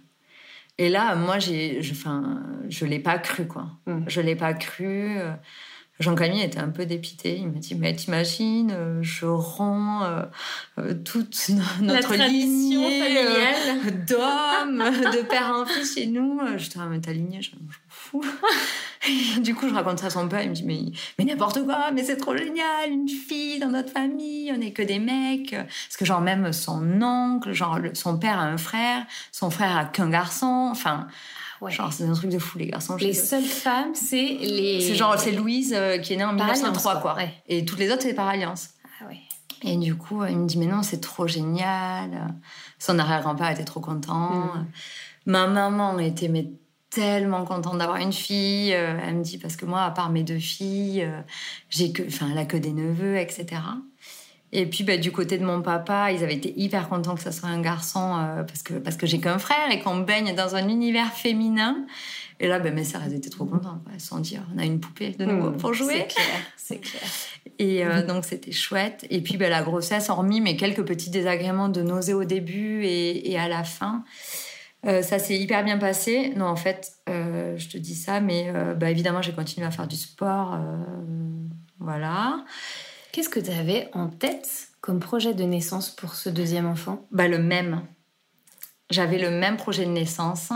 Et, euh, et tu vois, je me rappelle que euh, on allait au festival de yoga à Chamonix. Et, mhm. euh, et puis en fait, on s'est tapé le kilomètre vertical de Cham. Et Jean-Camille portait Jean dans le dos et moi, j'étais comme une ouf. Et puis la veille, on avait fait euh, la rando euh, du lac Blanc. Enfin, euh, j'avais une photo de moi enceinte en randonnée. Mais c'était génial, c'était trop bien. J'allais à mon rythme, mais. Puis Jean marchait beaucoup déjà. Mhm. Mais bon, comme, enfin, au rythme d'un enfant de deux ans qui marche. donc ça m'allait bien, moi, avec mon rythme. On était en phase tous les deux. Et puis je me rappelle que le soir, je dis à Jean-Camille, mais j'ai mal au ventre, c'est horrible, c'est hyper mal au ventre, ça passe pas, c'est des douleurs atroces. Et c'était samedi soir, on était à Chamonix. Ma sage-femme répondait pas. Du coup, euh, vu que j'avais le même projet, j'avais fait mon suivi à la maison de naissance de la Roseraie de nouveau, mhm. avec une autre sage-femme. C'est celle qui m'avait accompagnée, enfin que j'avais rencontrée quand j'avais fait la prépa à l'accouchement, qui est Méline, ma sage-femme d'amour. Et, euh, et, du coup, j'avais demandé de me faire le suivi parce qu'en fait, euh, elles sont enfin, elles se répartissent les patientes selon les lieux de vie. D'accord. Pour qu'après un postpartum, quand elle rende visite, ça soit beaucoup plus facile. D'accord. Et en fait, mais moi, c'était hyper compliqué parce qu'entre temps, on a déménagé de Genève en Vallée Verte. Donc du coup, je pouvais encore accoucher à la maison de naissance parce que j'avais fait le choix de prendre la, la, la sécurité sociale euh, mhm. en Suisse. Exprès que si un jour j'avais un second, je puisse accoucher de nouveau au même endroit. Mhm. Euh, mais pour euh, toutes les sages-femmes, c'était pas pratique parce qu'elle m'avait dit, mais en fait, le postpartum, on peut pas te l'assurer. J'avais dit, mais moi, c'est OK parce que c'est mon second, euh, ça va rouler. Si j'ai besoin de vous, enfin, il suffit que vous m'appeliez. Enfin, j'ai pas besoin que vous veniez à la maison tous les deux jours pour un second. Je pense vraiment que ça, ça va le faire. Et au pire, je peux trouver une sage-femme libérale dans le coin. et c'était un peu le deal. Elle m'avait dit, ben, c'est OK, mais trouve, trouve une sage-femme quand même en libéral dans le coin. Et, et ça, c'était OK. Donc, pour venir sur Chamonix, Mélie ne répondait pas ce soir-là, c'était le début de ses vacances. Là, j'ai dit, j'ai hyper mal au ventre, j'ai hyper mal au ventre, j'ai hyper mal au ventre. Camille me dit, bah écoute, reste, reste couché, ça va passer, etc. Et en fait, euh, ça passe. Et le lundi, il me dit, tu rappelles quand même Méline et euh, tu lui dis ce qui s'est passé. Et là, elle me dit, écoute, je te prends de suite. Hein. Tu viens tout de suite à la maison de naissance, euh, je te prends tout de suite en consulte. Et là, mais, là elle me dit, mais en fait, en fait, t'arrêtes tout tout de suite parce que tu as failli la perdre. ton col est déjà ouvert. Ah euh, tu as un tout petit bébé qui est prévu pour mi-octobre, donc on était début juillet, donc ça reste quand même tôt. Donc elle me dit là, en fait, euh, ton bébé a un col ouvert à 2 cm, il peut passer et tu le perds. Et là, j'ai pris une grosse claque. Et là, j'ai dit ah ouais, ok. Donc là, elle me dit tu arrêtes tout. Donc tu ne euh, pars plus, tu ne fais plus la route pour aller dans le sud, tu ne vas plus randonner, euh, tu arrêtes tout. Elle dit, euh, c'est soit ça, soit prochaine étape, t'es alité, soit tu perds ton enfant. Je dis, ok, ok, c'est bon, j'ai bien compris, j'ai bien compris, j'arrête, j'arrête, j'arrête, j'arrête, j'arrête. et elle me dit, puis ben, t'arrêtes le travail aussi. Je dis non, je peux pas arrêter le travail. J'étais en grosse période de rush. Pour moi, l'été, c'était toujours une, énorme période de travail. Je dis non, je peux pas arrêter le travail. Elle me dit écoute, il faut rendre sans toi. Tu ils vont se débrouiller. T'arrêtes le travail. Elle me dit moi, je t'arrête à partir de aujourd'hui. J'ai dit non, je peux pas. Je veux retourner au travail, faire une passation correcte. J'ai dit s'il te plaît, laisse-moi une semaine, euh, quitte à ce que je fasse un jour sur deux de trajet. Elle me dit non, non. Elle me dit euh, c'est maximum euh, trois jours cette semaine au travail et après t'arrêtes, t'arrêtes. Je dis ah ok, ok. Donc là, branle-bas de combat au, travail. Ouais. Et en fait, j'avoue, j'ai triché, j'ai travaillé quelques temps de la maison. Je lui ai pas trop dit. Elle n'aurait pas été contente. Mais j'ai travaillé de la maison parce qu'il y avait personne pour remplacer. Euh.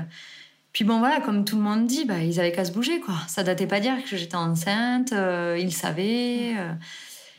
Mais voilà, moi, je me mets. Enfin, moi, j'ai une conscience professionnelle qui, qui, dépasse tout. Et je me disais, mais non, je peux pas les laisser sans personne, je peux pas laisser l'équipe dans la merde je suis obligée de travailler. Donc, j'ai travaillé jusqu'à ce que toute la passation soit faite. Et du coup, j'ai travaillé, j'ai dû travailler 10 jours de plus de la maison. Et je leur ai dit, je suis joignable. Donc, ils m'appelaient de temps en temps quand, mm.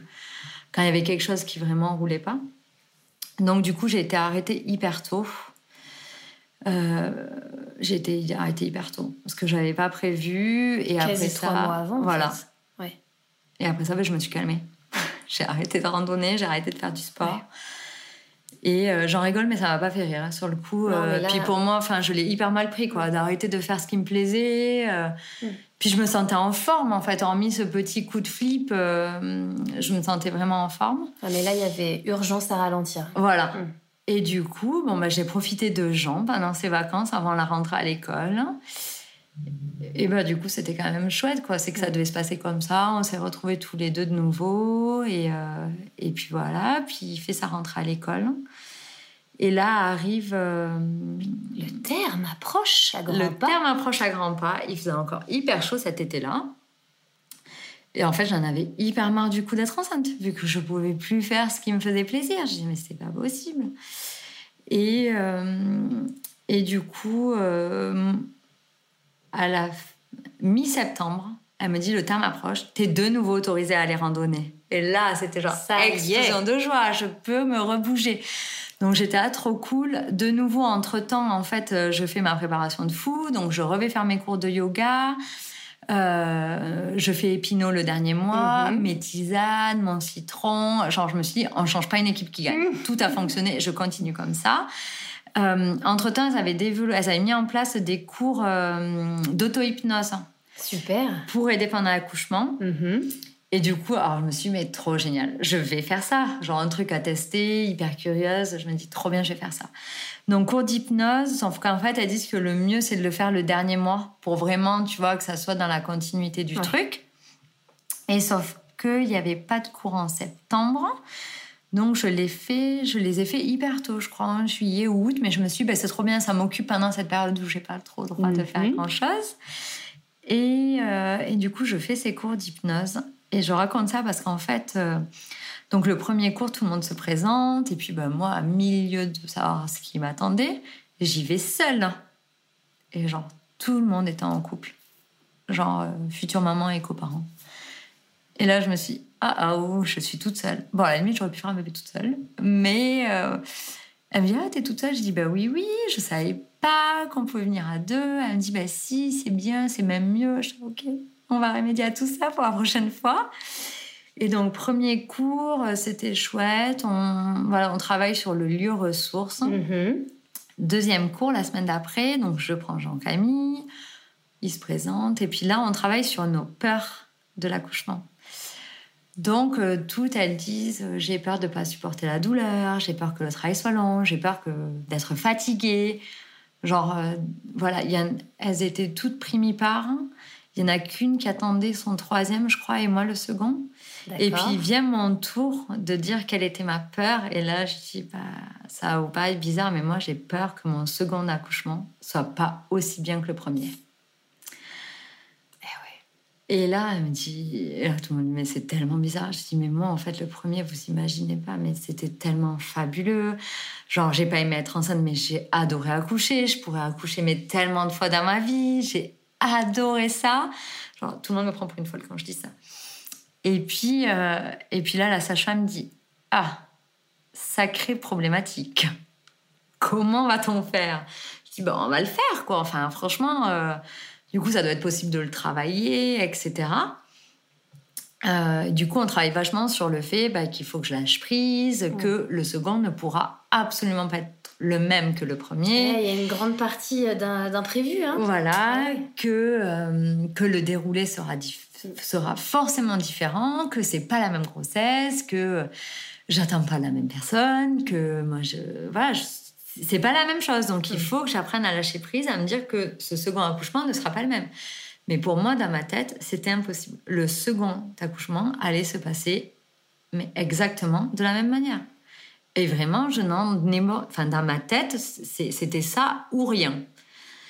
Et euh, et du coup, j'étais quand même moins sereine parce qu'entre temps, entre temps, tout ça, c'est, enfin, il y a eu une euh, démocratisation, une, lé- enfin, une- un peu libéralisation de la parole tout autour de la maternité, et où du coup, ben, j'étais pas. euh, Tu te sentais moins seule. hein. voilà. Et puis, entre guillemets, j'étais pas euh, vierge de toutes ces infos. En fait, je savais pas ce qu'il allait, ce qu'il allait m'attendre.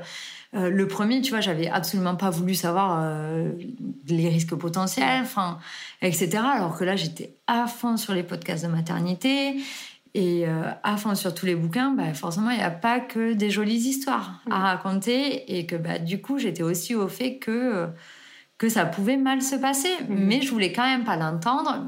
Mais j'avais, j'étais pas dans la même bulle de Ouais. sérénité et un Et peu de dans naïveté. voilà, et dans mon bon monde de bisounours comme le premier, quoi. Et, euh, et du coup, arrive fin septembre, et euh, arrive fin septembre, et j'en avais vraiment marre d'être enceinte. Genre, euh, marre, marre, marre. Euh, J'avais envie qu'il arrive. Et puis, euh, et puis euh, Jean-Camille devait partir en déplacement une semaine à Paris. Et je me suis dit, il faut absolument pas que ça se passe là. Parce que je me suis dit, le premier, j'ai quand même eu que trois heures de travail. Ouais. Donc je me suis dit, le second, Ouais. enfin, euh, potentiellement. Ça peut arriver vite. voilà, sachant qu'on dit que le second est toujours plus rapide, je me suis dit, bah, le second, moi, en une heure, c'est fait, quoi. Et, et puis, fin septembre, je me rappelle, j'en avais marre. Euh, je faisais toute ma préparation tout bien. Euh, et je faisais en plus aussi de l'acupuncture, justement euh, pour apprendre à lâcher prise, me détendre, l'ouverture du bassin. D'accord. Mais je suis phobique des aiguilles. Ah oui. Il y a ça. fait? Donc j'avais fait une séance pour Jean avec un, avec un docteur chinois, genre qui m'a planté, mais genre tac, tac, tac, tac, tac. Je n'avais même pas eu le temps de lui dire que j'étais phobique des aiguilles, donc je suis tombée dans les pommes. Donc là, Jacques-Ami, il l'appelle, il dit enlevez tout, elle est en train de tomber dans, les pommes, je vacillais sur le fauteuil. Mais verdict, Jean est quand même arrivé genre trois jours après cette séance d'acupuncture. Et c'était justement un peu pour déclencher le truc. Donc je me suis dit, bah trop bien, ça a quand même, Mm. ça a quand même peut-être fait ses effets.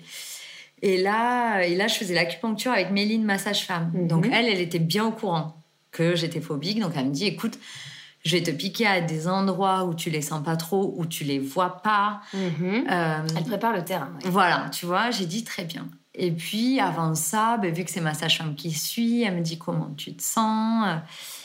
Et puis, euh, et puis je lui dis, ben, en fait, euh, en fait j'en ai marre. Vraiment, j'en ai marre. J'en ai marre d'être enceinte. Je veux que cet enfant sorte. Euh, j'en ai trop marre. Et puis je dis, mais il n'y a pas des techniques naturelles pour euh, faire sortir un bébé vraiment que ça déclenche l'accouchement. Et là, elle me dit, bah écoute, il y a une technique, euh, c'est le décollement des membranes. Euh, et je dis, ah génial, ça fait quoi? Donc en fait, elle m'explique euh, que ça peut provoquer la perte des os. Mhm. Et auquel cas, c'est que le travail se serait mis en route, euh, tu vois, sous peu, sous quelques jours, euh, enfin, de manière inopinée, et, euh, et que ça peut provoquer la perte des os et donc travail par la suite, ou que ça peut provoquer de très grosses contractions pendant quelques jours, mais que ça fait rien. D'accord. Et puis je dis, écoute, franchement, moi, des très grosses contractions qui servent à rien, ça peut pas arriver. Puis elle me dit, mais c'est vrai que tu as accouché en trois heures le premier, donc oui, toi, la première contraction, euh, tu vas accoucher.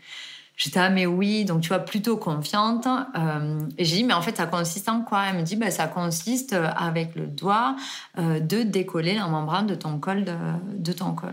Et j'ai dit, bah, c'est douloureux quand même. Me dit, écoute, franchement, t'as accouché une fois euh, sans péri, tu te prépares pour le second. Elle me dit, je pense pas que t'es trop chauchate, tu devrais pas douiller, mais oui, tu vas un peu le sentir. Je dis, bah ok, vas-y, génial, fais. Mhm. Donc, elle me fait le décollement des membranes, puis elle me fait la séance d'acu. Bien sûr, donc elle me plante les aiguilles. Et là, elle me dit, écoute, est-ce que vraiment euh, il y a le plexus solaire? Est-ce que je peux t'en mettre une euh, entre, les yeux, entre les deux yeux euh, au niveau du, en bas du front? Je dis, mais oui, oui, vas-y, allez, on le tente. Puis pareil, genre dans le crâne. Mhm. Et en fait, tout d'un coup, je hurle, je dis Méline, je vais tomber dans les pas. Elle me dit Bon, reprends-toi cinq minutes, respire. Et du coup, elle me fait vachement, euh, tu vois, respirer et tout sans m'enlever les aiguilles. Et du coup, en fait, juste avoir quelqu'un qui me rassurait, je crois que ça me faisait du bien. Donc, je fais cette séance et je sors de là. Écoute, je planais à 10 000. Genre, mais, mais je sais même pas comment je suis rentrée de Genève jusqu'à la maison. Et puis, euh, je sors du cabinet, j'appelle Jean-Camille et je lui dis bah, que j'ai fait ça, qu'il soit prêt. Euh, c'est jeudi midi, mais c'est trop bien. Il travaille pas le vendredi après, c'est le week-end. Euh, il part à Paris la semaine d'après. Genre, ça tombe trop bien si j'accouche le soir, quoi. Puis il me dit, mais Charlotte, des décisions comme ça, quand même, tu, tu pourrais me prévenir avant de les prendre, quoi. Enfin, j'écoute, c'est pas toi qui vas accoucher et c'est pas toi qui porte cet enfant depuis neuf mois. Donc, ce genre de décision, c'est moi seule. Ok. Donc du coup, je rentre et je me rappelle que cet après-midi, cet après-midi-là, j'étais mais hyper zen. Donc tu vois, je me mets sur le canapé, je lis. Bon, faut dire que le matin, j'avais randonné. Et j'avais Encore? Mais c'est Encore pas possible et que j'avais entendu les chasseurs. Donc j'étais descendue en courant parce que j'avais trop peur des chasseurs et j'avais vu une biche me traverser juste devant moi. Et là, je me suis dit, pour peu qu'ils me prennent pour une biche. Donc j'ai tracé dans toute la descente. Donc ça, plus séance d'acupuncture. Enfin bref, j'étais trop bien l'après-midi. Et euh, le soir, tout se passe bien et tout. Et là, bam, 21h30. Quasi la même heure que pour Jean, je perds les os. Oh pétard, ça y est. Et là, je me dis, waouh, trop génial. Mais là, je savais qu'en fait, j'avais 24 heures pour que le travail se mette en route dans le protocole euh, de la maison de naissance entre la perte des os et le travail. Euh, donc du coup, euh, du coup, j'avais quand même un peu cette épée de Damoclès. Donc j'étais pas, euh, waouh, c'est trop génial. Tu vois, c'était pas la folie du premier. Mhm. J'étais un peu plus dans la retenue quand même. Et je me rappellerai toujours de Jean euh, qui dit à Jean-Camille Mais papa, pourquoi tu pars en courant avec plein de torchons euh, pour rejoindre maman aux toilettes? Et là, il me dit Attends, je vais lui amener les torchons, puis je reviens. Et puis donc là, il explique Il dit Bah, tu vois, euh, avant qu'un bébé naisse, la maman peut perdre les os, ça signifie que c'est le début de l'accouchement. Et Jean qui dit Mais en fait, mais moi, je vais où? Chaton. Et du coup, euh, et du coup bah, on appelle nos amis qui devaient le garder. Donc, euh, très bien. Évidemment, valise pas prête. euh, donc, Jean-Camille euh, s'occupe d'amener les, d'amener Jean chez nos potes. Moi, j'appelle la sage-femme de garde et qui me dit bah, Ok, j'ai 6 heures euh, pour t'examiner. Donc, c'est soit tu viens tout de suite euh, Mhm. parce que je viens juste de partir de la maison de naissance et que c'est encore que 22 heures. Mhm. Euh, soit tu viens d'ici 4 heures du mat. Mais euh, pas cool, quoi. Enfin, tu vois, on a trois quarts d'heure de route. Euh, c'est quand même fin septembre, il fait nuit. euh, donc, on- donc Jean-Camille me dit non, de toute façon, on va rien faire de plus ici. On y va direct. Elle, elle pourra aussi se reposer, nous Mm. aussi. Puis tu vois, puis dans notre tête, je pense que nous, inconsciemment, c'était un peu le même scénario Ouais. que Jean et que ça allait, euh, ça allait très vite. hein. Ouais, vous aviez ce repère-là. Voilà, donc on, donc on fait notre train-train, on arrive à la maison de naissance, c'était quasi minuit. Et là, euh, pas une contraction, mais tu vois, je me disais, ah, j'ai l'impression que j'ai une contraction. Mais en fait, je fabulais mes contractions juste parce que j'avais envie d'en avoir. Euh, et la sage-femme, le monito bien plat au niveau des contractions, le rythme cardiaque nickel, elle vérifie, j'avais bien perdu les os. Je dis, mais concrètement, là, comment ça se passe J'ai dit, parce que euh, donc elle lit mon projet de naissance, qui était le même que le premier. Euh, elle me dit, bah, écoute, moi, franchement, je te conseillerais de te reposer, c'est tard. Puis on avise au petit matin. Et je dis, ah ouais, je vais pas marcher maintenant, tu vois. Moi, je me dis, allez, t'inquiète, on y va. Elle dit, non, franchement, repose-toi, c'est tard. Puis du coup, la sage-femme me dit, euh, de toute façon, demain matin, il sera déjà là, quoi. Parce qu'entre-temps, elle avait lu un peu euh, l'histoire de mon premier accouchement. Mhm. Et du coup, euh, et c'était une sage-femme qui, qui faisait aussi l'acupuncture parce qu'elles ont toute une spécialité à la maison de naissance. Elles sont toutes sages-femmes, plus quelque chose. Et du coup. Acupuncture, euh, hypnose. euh, voilà. Euh, apto, je crois, Aptonomie, maintenant. Euh, Enfin voilà, tu vois, puis il y en a plusieurs qui font de l'acu. Enfin, euh, elles ont tout un yoga, Mhm. pré et postnatal. Donc elles rééduquent. Enfin bref, elles ont tout un peu une spécialité. Et donc, elle était aussi, elle faisait aussi de la Q. Et euh, elle nous dit, bah, reposez-vous. euh, S'il y a quoi que ce soit, vous m'appelez. Donc, super, on se repose. Mais autant dire que bah, moi, j'arrivais pas à dormir. Puis, tu vois, j'avais l'aiguille qui tournait et j'avais pas de contraction pendant la nuit. Donc là, je me dis, OK, ça sera pas le même que le second, que le premier. Mais bon, j'y croyais toujours pas. 5 heures du mat, toujours rien. Et euh, donc là, je dis, oh putain, je vais aller la réveiller et je lui dire, qu'est-ce qu'on peut faire? Et, elle me dit, bah, écoute, donc il y a plein de choses qu'on peut faire pour continuer à essayer euh, de déclencher le travail naturellement. Donc elle me dit, bah, on peut faire une séance d'acu, euh, tu peux aller marcher, euh, on peut faire un lavement, euh, on peut stimuler au tire-lait. Euh, elle me dit, tu vois, vraiment, il y a un éventail ouais. de, de choses à faire. Elle me dit, mais bon, c'est 5 heures du matin, t'as peut-être pas envie d'aller marcher, il fait nuit. Le lavement, c'est peut-être pas cool à jeun de bon matin. Euh, voilà, elle me dit, écoute, moi, ce que je te propose, c'est que vu que t'as pas encore fermé l'œil, on fait une séance d'acu. Euh, au moins, ça te détendra déjà. J'étais, là, oui, c'est vrai, c'est peut-être judicieux. Donc, elle me fait une séance bienvenu à ce moment-là. Voilà. Entre temps, ça faisait un mois que je faisais l'acupuncture, donc autant dire que je tombais plus dans les pommes. Ouais. C'est bon, j'étais vaccinée. Et, euh, et pardon. Et du coup, euh, je dors jusqu'à 7h30 à peu près. Et là, à 7h30, je me lève. Mais genre, c'était la désillusion, quoi. Rien ne se passait dans mon corps. Et là, je me disais, punaise, mais mon corps me fait défaut le jour enfin, où il peut pas me faire défaut, quoi. Il doit être là. Et puis, entre-temps, une femme était arrivée et était en travail à côté. Et là, en fait, je me suis souvenu que pour mon premier, c'était moi qui avais fait ça, Mm. en fait. Qu'il y avait quelqu'un qui était en travail. Et j'étais arrivée et moi, j'avais euh, accouché en deux-deux et elle euh, avait été transférée au HUG. Et qui, en fait, pendant mon travail, et que bien sûr, euh, voilà, je poussais des sons assez aigus ou graves, j'en sais rien, mais voilà, comme tout animal primaire qui est en train d'accoucher et qui du coup allait tout le temps se promener et qui euh, le lendemain, euh, quand moi j'avais Jean euh, pour petit déjeuner, avait pas pu rester avec nous parce que c'était trop dur parce qu'elle avait toujours pas accouché. Ah, ouais. Et ce que je comprenais, j'avais même dit si vous voulez, moi je reste dans ma chambre, vous pouvez rester là. Mmh. Enfin, je comprenais vraiment que ça pouvait être hyper frustrant pour Mm. elle.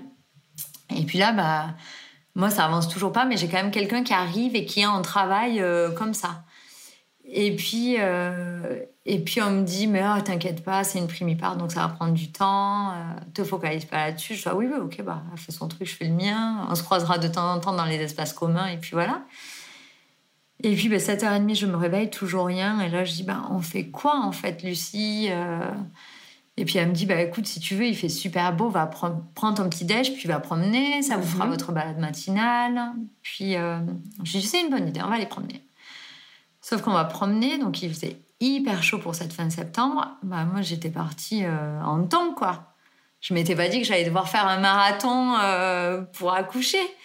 Donc, on est parti en temps et on est parti se balader au bord de l'arbre. On a fait je ne sais combien de fois le tour de la ville. Je crois que j'ai marché pendant deux heures et demie. Et là, je disais à Ah ma oui. famille, mais je sens des trucs, ça bouge, je sens qu'elle qu'elle s'affaisse un peu. Puis je me dis, mais en fait, c'est un peu aussi le poids, quoi. Mm. Mon ventre faisait 1m06 de tour, une fois de plus. Mais j'avais pris que 12 kilos. Mais quand même, tu vois, tout le poids, je me disais, mais en fait, c'est peut-être le poids du ventre que je Mhm. sens après ces- tout ce temps de marche. J'avais les pieds, mais défoncés de marcher euh, en, en tongs dans la ville. Et puis, on rentre en fin de matinée. Et puis, j'ai dit... euh, Elle me dit, écoute, mais je crois que c'est pas mal. euh, tu viens de perdre le bouchon muqueux. J'étais là, ok, cool. Je ah ouais, mais j'ai toujours pas de contraction en fait, donc euh, genre un bouchon muqueux, je m'en tape. Je m'en tape. Mais elle me dit, j'ai dit, bon, on fait, on fait quoi maintenant? Parce que euh, on continue, quoi. Faut que le truc, euh, faut que le truc s'accélère. Mais quel teasing C'est pas possible Non, mais je te jure, c'était la journée la plus longue de ma vie. Et rebelote, j'avais prévenu personne. Ouais. Sauf que qui, moi d'habitude, qui répond aux gens assez rapidement, genre là, j'avais je ne sais combien de dizaines de messages et je ne répondais à personne. J'avais juste entre-temps appelé la cantine en disant bah, je vais accoucher, donc prenez mon fils à la cantine, il n'est Mm. pas inscrit, mais il faut absolument que vous le gardiez. C'était le seul truc que j'avais connecté en ce vendredi matin. Et puis, euh, et puis elle me dit bah écoute, si tu veux, c'est vraiment pas cool, mais on peut faire un lavement.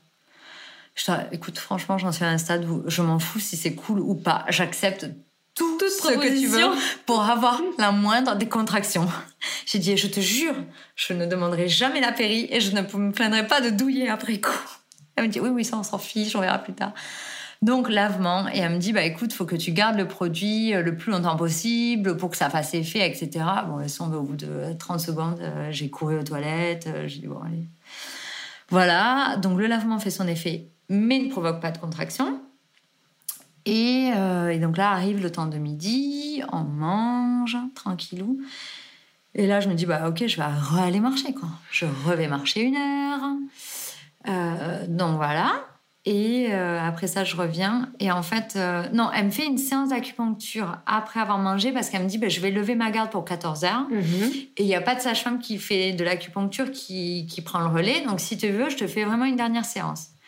Ok, dernière séance d'acu. Donc, elle met le paquet. J'ai des aiguilles partout dans les orteils parce qu'apparemment, c'est des points hyper précis euh, pour le travail. Voilà, je me repose un peu, puis après je me dis bah ok je vais aller marcher, puis le travail s'intensifie à côté, et puis c'est vrai qu'en fait quand toi ça avance pas, c'est franchement Ça te met les difficilement euh, gérable, tu vois, de voir que pour l'autre ça avance, c'est pas pour toi. Et euh, du coup je dis à Jean-Camille en fait il faut que je sorte de là, je peux pas rester dans la maison, je ne veux pas entendre, pas voir ce qui se passe, j'ai besoin d'être dans ma bulle, Mm. donc on revint marcher hyper longtemps. Et en fait, elle m'avait dit, euh, ok, ben dans l'après-midi, tu vas stimuler euh, au tire-lait. Elle me dit, mais tu fais attention, tu vas pas très fort. C'est rigolo, tu ressens une douleur dans le sein tout d'un coup. Elle me dit, c'est rigolo, euh, tu vas pas très fort et tout. Bon, je dis, allez, donne-moi ce tire-lait. Je mets le tire-lait au max. Aïe, aïe, aïe, aïe, aïe, aïe. Sauf que quand tu essayes de tirer ton lait et que t'as pas de lait, euh, enfin voilà, j'ai hyper douillé, mais j'étais, je m'en fiche. Donc j'étais sur mon ballon, en train de sauter sur le ballon et à tirer mon lait comme une folle. Et là, je vois du colostrum sortir. J'étais, ah, mais c'est trop ouf, c'est trop génial. Donc je tirais mon lait, mais genre vitesse maximale. Euh, au bout d'un moment, elle me dit, bon, tu peux arrêter quand même. Je sais pas, ça devait faire un quart d'heure, je sais plus combien de temps. Je tirais mon lait. Elle me dit, bon, c'est bon, tu peux arrêter. J'étais vraiment trop génial. Je revais marcher. Et là, euh, elles m'ont dit, écoute, dernier truc qu'on peut faire, euh, c'est qu'en fin de journée, vers 17h, euh, tu... euh, Bon, et tout ce que je dis, c'est vraiment prescrit par sage-femme, mais à être fait que par des sages-femmes. Mhm. Ne pas reproduire tout seul chez soi. Et ça n'engage que toi. Voilà. On est d'accord. Donc vraiment, c'est mon, mon expérience propre que j'ai vécue encadrée. Et euh, elles m'ont dit, ben, le dernier truc, dernière carte à jouer, 17h, euh, tu pourras boire le cocktail suisse. Allez, je l'attendais celui-là. Le cocktail suisse, elle m'en parle depuis des mois. Je veux savoir ce que c'est exactement. Donc, c'est une potion magi- magique à base de champagne, huile de ricin euh, et, je crois, jus d'abricot, jus de fruits. Et donc, elle me dit, mais, et puis les sages-femmes me disent, par contre, euh, bah, nous, on n'a pas de champagne à la maison de naissance. Jean-Claude il dit, vous inquiétez pas, je vais acheter une bouteille de champagne, je m'en occupe. Euh, donc voilà, donc je savais que j'avais la dernière carte à jouer à 17h parce que j'avais jusqu'à 22h le soir Ouais. et que ça fait effet à peu près sous 5 heures max. C'est l'association de tous ces ingrédients qui- Voilà. qui, te, qui peuvent éventuellement te déclencher en fait des contractions. Ouais, parce que ça fait un peu l'effet d'un lavement aussi. Ok. Et par ces, ces, enfin, ces contractions intestinales, ça provoque Mhm. les contractions abdominales, si, si je me souviens tout bien de, la chose. Et donc, du coup, bah, ni une ni deux, Jean-Camille va acheter le champagne pendant que je faisais je sais plus quoi. Et puis après, je dis, allez, on va rebalader. Euh, De toute façon, il faut que je marche, il faut que je marche, il faut que je sois active, que je sors de la maison. Donc, on va se balader. Puis je dis, ah, je mangerais bien une glace, il fait super beau. Euh, donc là, je crois que j'étais au point où je marchais pieds nus en ville parce que j'en pouvais plus du tout. Tu vois, Ah donc les gens devaient se dire, mais celle-là, on ne sait pas trop ce qui se passe dans sa vie, mais tout n'est pas clair. Euh, J'étais assez ok, c'est pas grave. Et, euh, et donc, on se promène pour la énième fois. On fait le tour de toute la ville, du quartier. Et je dis, par contre, l'heure, hein, 17h, faut qu'on soit rentré. Et en fait, 17h, on rentre. Et en fait, la dame à côté de moi était en train d'accoucher. Donc, les deux sages-femmes de garde étaient prises par l'accouchement euh, d'à côté. Mhm. Donc c'était un peu, tu vois, branle-bas de combat à la maison de naissance. Et puis tu sais, j'allais pas toquer en disant euh, Eh, eh, je suis là pour mon cocktail, quoi. C'est clair. euh, c'est La c'est phrase pas le room service, quoi. Donc, Improbable. puis tu vois, les posologies, apparemment, c'est hyper précis. Ouais. Donc, euh, donc voilà. Donc du coup, j'ai dit à Jean-Camille Écoute, on va rester euh, en bas dans le jardin, puis on attend qu'elles aient fini. Et puis, bah, je prendrai ce cocktail quand je prendrai ce cocktail, tu vois. Mm. Mais je, je me sentais hyper impatiente. Et puis, il y avait des gens qui... Il y avait un couple qui rentrait euh, parce qu'elle, euh, pareil, euh, le travail s'était pas déclenché. Du coup, elle était partie au HUG parce que 24 heures après, ben voilà. Et elle revenait faire son postpartum à la maison. Donc là, j'étais, ah, mais j'ai même pas envie de lui parler, en fait, elle, avec son petit bébé. Et euh, donc, tu vois, j'ai dit vraiment, enfin, j'ai besoin d'être seule dans ma bulle. Je faisais mon ballon, mes positions de yoga, enfin, tout ce que je pouvais pour euh, me recentrer. Mm. Euh, mais entre-temps, pareil, en début d'après-midi, une sage-femme m'avait dit, ah, ben, il va falloir commencer à vous préparer à être transféré au HUG. Et là, j'ai dit, bah non, en fait. Parce que c'est 14h, j'ai jusqu'à 22h, donc j'ai le temps d'accoucher trois fois, là, en Mm. fait. Euh, donc ça, ça m'avait vraiment saoulée. Donc euh, j'essayais vraiment de me mettre dans ma bulle, mais euh, je sais pas, j'y arrivais pas comme pour le premier. Ouais, c'était interféré quoi. Ouais, tout le temps une coupure et puis et puis voilà et puis en fait bah, je prends mon cocktail suisse à 19h et des brouettes et et là je me dis mais trop génial puis tu vois on mangeait ça avec euh, des chips et tout genre l'apéro quoi tu vois puis on parlait avec les Ah, fêtiez la sages-femmes là. Ah, mais voilà. c'était trop, c'était l'apéro. Puis je me dis, mais moi je bois jamais. Euh, puis genre là, euh, tu vois, quelques un fond de champagne, j'étais, ah, mais c'est hyper bon ce cocktail. C'est trop bon, champagne jus d'abricot, l'huile de ricin, ça n'a pas de goût. C'est juste un, Mm. un peu plus gras, mais franchement, enfin, je pense qu'elle aurait pu pas ingurgiter tout ce qu'elle voulait. De toute façon, moi, j'aurais trouvé ça sans doute bon. Et, euh, et là, après ça, j'ai dit à Jean-Claude, viens, on va se rebalader. Il faisait nuit, il commençait à faire bon. Et puis là, j'étais, mais c'est trop génial! Je crois que le champagne me montait à Ah la ouais. tête. Tu vois, je, je dansais un peu dans la rue, ça, mais c'est trop cool. La vie est belle, t'as vu? Elle va pas tarder à arriver, je le sens.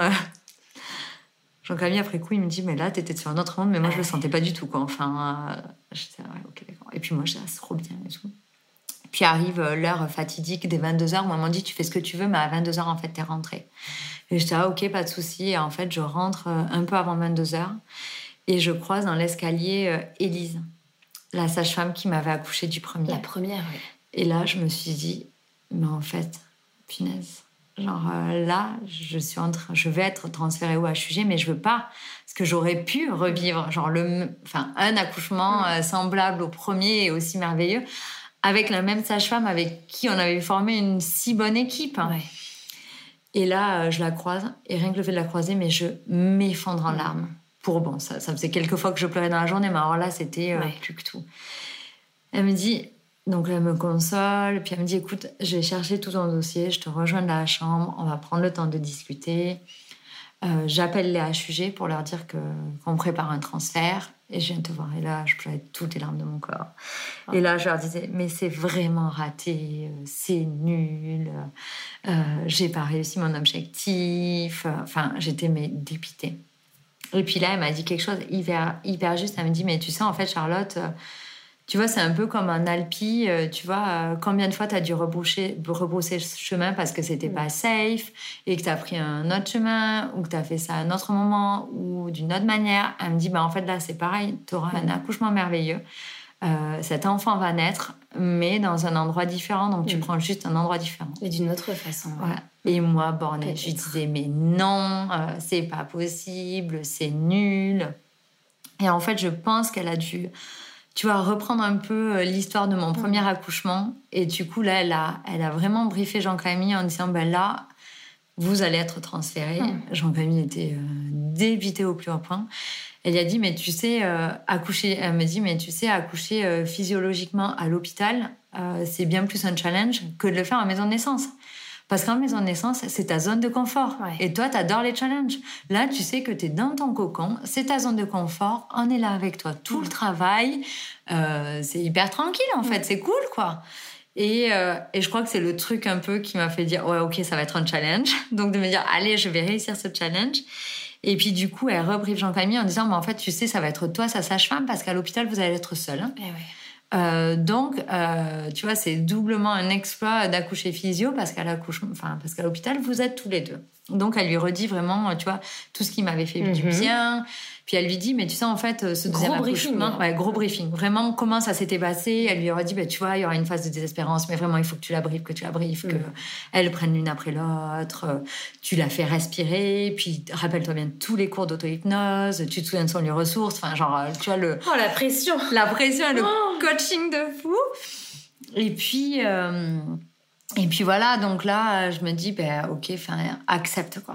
Et euh, de toute façon, t'as pas le choix. Mm. Tu vas accoucher au HUG. Et puis, elle me dit autre chose. hein. Elle me dit, tu sais, si tu ne prends pas la péri, tu peux euh, revenir. Euh, il, te, il te garde 4 heures en observation et après, tu peux revenir à la maison de naissance. Or, si tu as la péri, Ah il te garde 12 heures en observation, ou un peu plus. Je ne veux pas me tromper sur les heures, mais il y a un coup comme ça derrière. Ah ouais, d'accord. Donc là, motif supplémentaire, je me dis, bah, trop bien, si j'ai pas la péri, je Mhm. peux rentrer beaucoup plus vite et euh, faire mon postpartum. Je vais juste accoucher ailleurs, puis je reviens. En fait, je Mhm. me balade un peu, tu vois, de lieu en lieu, quoi. Et euh, donc, c'est l'autre sage-femme qui m'amène au HUG, et là, j'arrive. Et donc, elle me dit, écoute, dans ton malheur, parce que bon, pour moi, c'était un malheur, Mhm. d'être transférée au HUG, il y a un truc qu'on peut prendre de manière hyper positive, c'est que la maternité est blindée. Donc, ils peuvent pas te prendre à la maternité. Tu dois passer par les urgences euh, euh, tradies. Donc, elle dit, c'est pas cool parce que dans la salle d'attente et dans les box, tu vas être à, à côté de celui euh, qui s'est cassé le poignet euh, et autres. Euh, mais d'un côté, tu ne vas pas être déclenché de suite. Parce que moi, ce qui me faisait peur, c'était Ouais, d'être déclenché. Euh, de manière euh, non naturelle. Donc elle me dit, écoute, on va prendre ça de notre côté parce qu'en fait, euh, tant que la maternité est blindée, tu vas être aux urgences, donc euh, on va pas te toucher quoi. Mm. Tu auras un monito, voilà. Ok, cool. Et donc j'arrive aux urgences, mais en pleurs, complètement dépitée là. Tout le monde me regarde en se disant mais qu'est-ce qu'il y arrive à cette pauvre bonne femme? Ça a l'air, la le monde s'écroule. Euh, L'infirmier qui me reçoit, je ne comprenais absolument pas pourquoi j'étais dépitée d'être là. Euh, donc voilà, donc elle nous laisse là, je refonds en larmes. Euh, On est pris en charge, genre au bout de trois minutes que j'étais en salle d'attente, j'étais mais pas déjà, laissez-moi dans cette salle d'attente. Je veux genre faire durer euh, la montre en fait. Et donc euh, la sage-femme me dit, ben, premier truc, protocole, donc je dois vous placer le cathéter et vous injecter un antibio.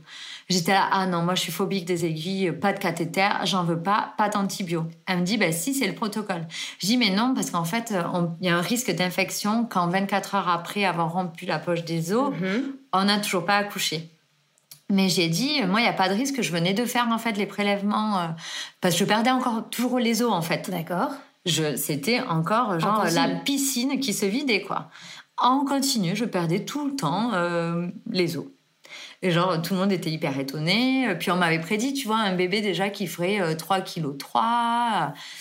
Et, euh, et, vu que je perdais encore les os, tu vois, elles étaient capables de faire les prélèvements pour voir si c'était si le liquide était déjà infecté, enfin si j'avais une infection ou pas. Mhm. Et je savais que j'avais pas d'infection. Donc je dis à la sage-femme, je dis mais en fait j'ai pas d'infection. Regardez, j'ai mes résultats, tout est ok, donc j'ai pas besoin d'antibio. Évidemment, c'est le protocole, c'est le protocole. Bah, face à quelqu'un qui te tient tête euh, à l'hôpital, bah ouais, je me tais et je dis, bah, ok, elle me dit, mais si vous voulez, euh, je vous mets un cathéter d'enfant. J'étais, ah bon, je suis pas chauchotte à ce point, je vais accoucher sans péri, donc mets-moi ton cathéter d'adulte.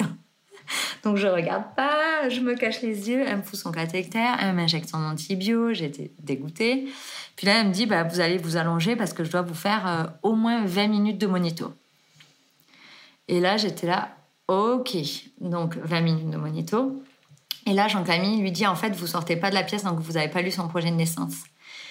Parce que quand même, un peu plus briefé, j'avais fait le cas euh, si je devais être transférée, au cas mhm. où.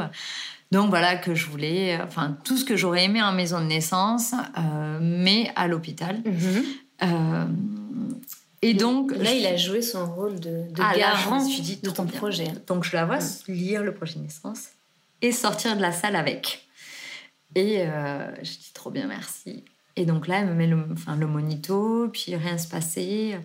Et là, je crois qu'au bout de 15 minutes du monito, là, je lui dis, Jean-Camille, sonne, appelle-les, en fait, faut que j'aille aux toilettes, je vais me vider sur cette table, sinon.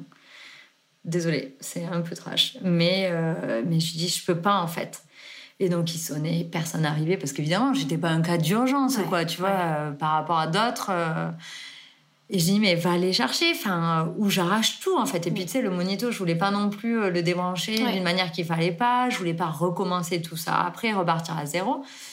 Et vite, vite, elle arrive. Je dis, mais vite, vite, vite, il euh, faut que je cours aux toilettes, euh, débranchez-moi tout ça. Elle me dit, ah, mais vous pouviez vous l'enlever toute seule si vraiment ça allait pas. Je dis, ben, j'ai pas osé.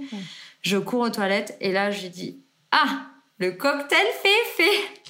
Ça y est. Et là, je passe vraiment, mais 20 minutes horrible, hein. mais horrible. Ou vraiment comme quand tu es malade et que tu as des crampes intestinales et, et que c'est affreux quand en plus tu as le poids du ventre, que tu es aux urgences. Enfin, et là, je dis, ce truc est atroce. Puis entre-temps, elle m'avait dit, écoutez, vu que c'est vous exceptionnellement, euh, je vous autorise à vous promener euh, dehors. J'avais dit, bah, tu fais bien de m'autoriser à me promener dehors parce qu'en fait, je vais accoucher debout. Et euh, j'ai dit, ok, trop génial. Donc, entre-temps, tu vois, on allait se promener dehors, sauf, que, mhm. dehors, sauf que je me courais pour aller aux toilettes à chaque fois. Et au bout de 20 minutes, elle me dit, mais en fait, si s'il faut, c'est les contractions, quoi. J'ai dit, bah non, euh, franchement, euh, ça ressemble vraiment, tu vois, aux, aux, douleurs de crampes intestinales. Je dis, c'est pas des contractions. Elle me dit, bah, ok, euh, faites votre vie, tu vois. Et elle, elle repart manger avec ses collègues, tranquille. Donc nous, on repart dehors, on se promène et tout, euh, trop génial. Et là, tout d'un coup, donc sachant qu'on a été accepté aux urgences, ça devrait être 23 euh, heures. Et là, tu vois, c'était minuit moins le quart ou quelque chose comme ça. Et là, je dis à Jean-Camille, oh, j'ai la première contraction qui me prend tout le dos, tu sais, qui me ceinture. Et là, je dis, ça y est, le travail se met en route. Parti. Il me dit, mais ça fait cinq minutes que tu as des contractions. Je dis, écoute, franchement, euh, je reconnais vraiment, euh, tu vois, le moment de bascule euh, comme pour Jean.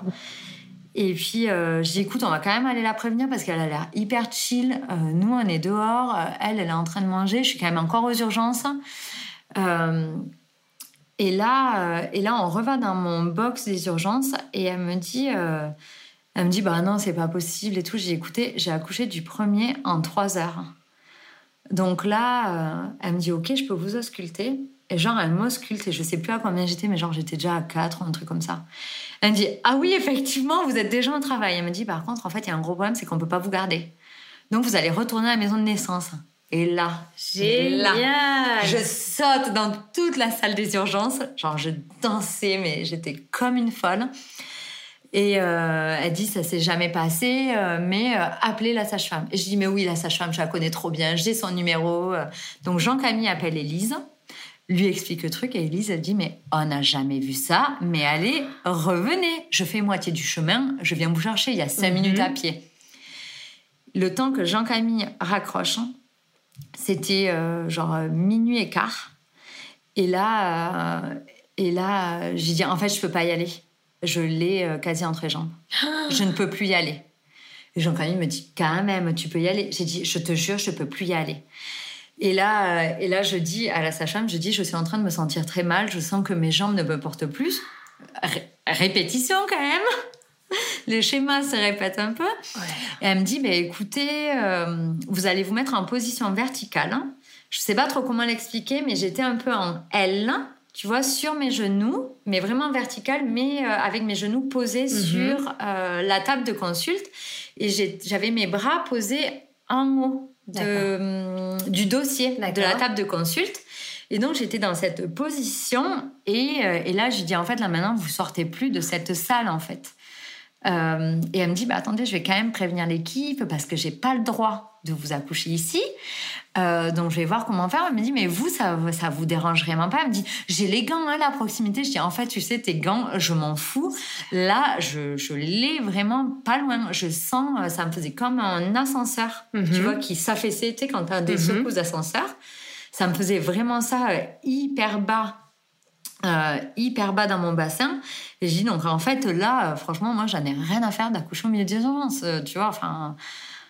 Voilà, et puis je me suis dit, à la limite, cette sage-femme, euh, tu vois, elle a compris mon projet de naissance, elle me propose une position dans la verticalité, euh, et puis elle me dit même, euh, écoutez, euh, j'ai pas le droit, euh, mais j'ai des huiles essentielles dans mon casier, est-ce que vous voulez que je vous masse le dos, est-ce que ça vous ferait du bien? Et là, je dis, mais trop génial. Adorable. Et puis Jean-Camille s'était mis de l'autre côté de, bah, de la table des urgences Mhm. Et, euh, et me faisait mes cours d'auto-hypnose. Donc il m'amenait dans mon lieu ressource pour me concentrer. Et donc elle, elle me massait le dos et je disais ah je vais pas y arriver, je sens, euh, je sens vraiment que c'est là, mais j'ai hyper mal. Puis Jean-Camille me parlait, m'amenait dans mon lieu ressource. Et elle me massait le dos et puis tout d'un coup je sens, puis bah, j'étais à poil en fait, j'étais juste en t-shirt. Ouais. Et là, je, je vois sur ma gauche, en fait, euh, comme une armée de blouses blanches qui arrive. Et là, je me dis, mais pourquoi tout ce branlement de combat pour un accouchement? Enfin, tu vois, pour moi, ça me paraissait tellement le truc qu'on Mhm. qu'on allait faire tous les trois et que, et que j'étais en confiance, en fait, maintenant, tu vois, bien que la pièce, les lumières étaient affreuses, donc je m'oblige à tout le temps garder les yeux fermés. Enfin, tu sais, il y a- il y, a tout le matériel ouais. qui, moi, me stresse au plus haut point et je vois toute cette armée de blouses blanches, femmes, mecs, etc. Tu vois, moi j'étais cul nu sur ma table. Et là, tout elles disent Stop, c'est pas possible, tu peux pas, euh, tu peux pas, euh, elle peut pas accoucher là. J'ai mais comment ça? J'ai ma fille quasi entre mes jambes, je vais accoucher là en fait. Je ne peux pas a- aller autre part. Elle dit non, non, en fait, euh, une salle d'accouchement vient de se libérer, donc vous allez être transféré à l'étage. Je sais pas à quel étage. Euh, on vous y amène. Et là, euh, et là j'ai la décence, enfin Jean-Camille a la décence de me mettre son, sa veste pour me couvrir. Et là, je sens le brûlement de combat où tout le monde court en poussant cette table, mais je me sentais quand même hyper haute, tu vois, et pas très à l'aise quand on Ouais. me pousse en courant. Et là, je sens comme comme comme me balance dans l'ascenseur, qu'ils oublient de mettre le frein, donc je prends un recul sur la table. Là, je me dis, mais en fait, je vais me casser la gueule. Essayé de rester, tu sais, dans mon lieu ressource, de pas ouvrir les yeux pour pas savoir où j'étais. Je sens que je suis seule dans cet ascenseur, en fait. Et, euh, et ça, je, comprends que je suis seule dans cet ascenseur, mais le temps va très vite. Mais je me dis, putain, je suis seule dans un ascenseur, je suis claustro, j'aime pas les ascenseurs. Enfin, euh, et là, je sens comme sort de l'ascenseur et j'entends Jean-Camille, mais haletant. Donc là, je me dis, mais combien d'étages a-t-il couru pour être à côté de moi par l'escalier? Et euh, ou un autre ascenseur, enfin j'en sais rien, mais je le sentais haletant. Puis j'avais tellement chaud qu'il me faisait du vent avec un espèce de papier, tu vois, genre mon projet de naissance qu'il avait plié ou j'en sais rien. Et je le sentais qui m'amenait toujours dans mon lieu ressource et je sentais que tout le monde courait. Enfin, genre, c'est, enfin, c'est un, un- je Oh, sais le scénario non, mais un truc de ouf, quoi. Et là, j'avais juste envie qu'on qu'on me foute la paix, quoi. Et je sens que je rentre quelque part, mais j'ouvre toujours pas les yeux, donc je ne sais pas où je suis, tu vois. Mes repères, euh, genre, j'avais pas de repères, tu vois, de savoir où j'étais. Donc, ouais. tu vois, j'étais toujours les yeux fermés, j'entendais juste les voix. Et là, j'entends une petite voix qui me dit Bonsoir. je suis Anne-Christine, je serai votre sage-femme et c'est moi qui vais vous accoucher ce soir. Et là, dans ma tête, je me dis, il y a deux choix possibles. Soit tu lui dis, ta gueule, elle sort, attrape-la. Soit tu lui dis, bonsoir Anne-Christine, tu restes toute cool et tu lui dis, j'ai ma fille entre les jambes, j'ai besoin de vous. Donc là, j'opte pour la deuxième option quand même. C'est sage. Très très sage.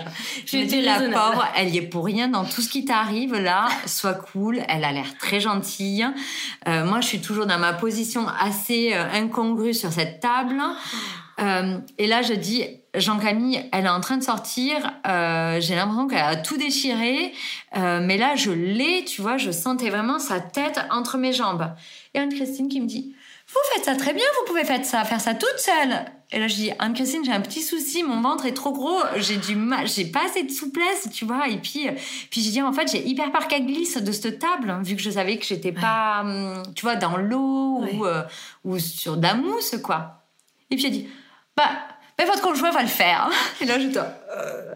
Et puis, c'était sur mon projet de naissance. Tu vois, Jean-Camille avait dit, ouais, moi, je me sens vraiment, enfin, il se sent genre j'avais trop envie qu'il participe. Sur le papier. et puis il avait dit bon ok si vraiment t'as envie je le ferai. Et puis là ben pas le choix. Je dis Jean-Camille aide-moi mais vraiment tes mains en dessous de moi parce que je sens qu'à tout moment elle sort de moi en fait. Du coup il me dit mais c'est fou t'as raison je sens sa tête. J'étais là mais je vous le dis que j'ai sa tête dans les mains. Et là, Anne-Christine, toute détendue, arrive et puis, euh, et puis regarde et puis elle me dit mais c'est très bien, allez-y.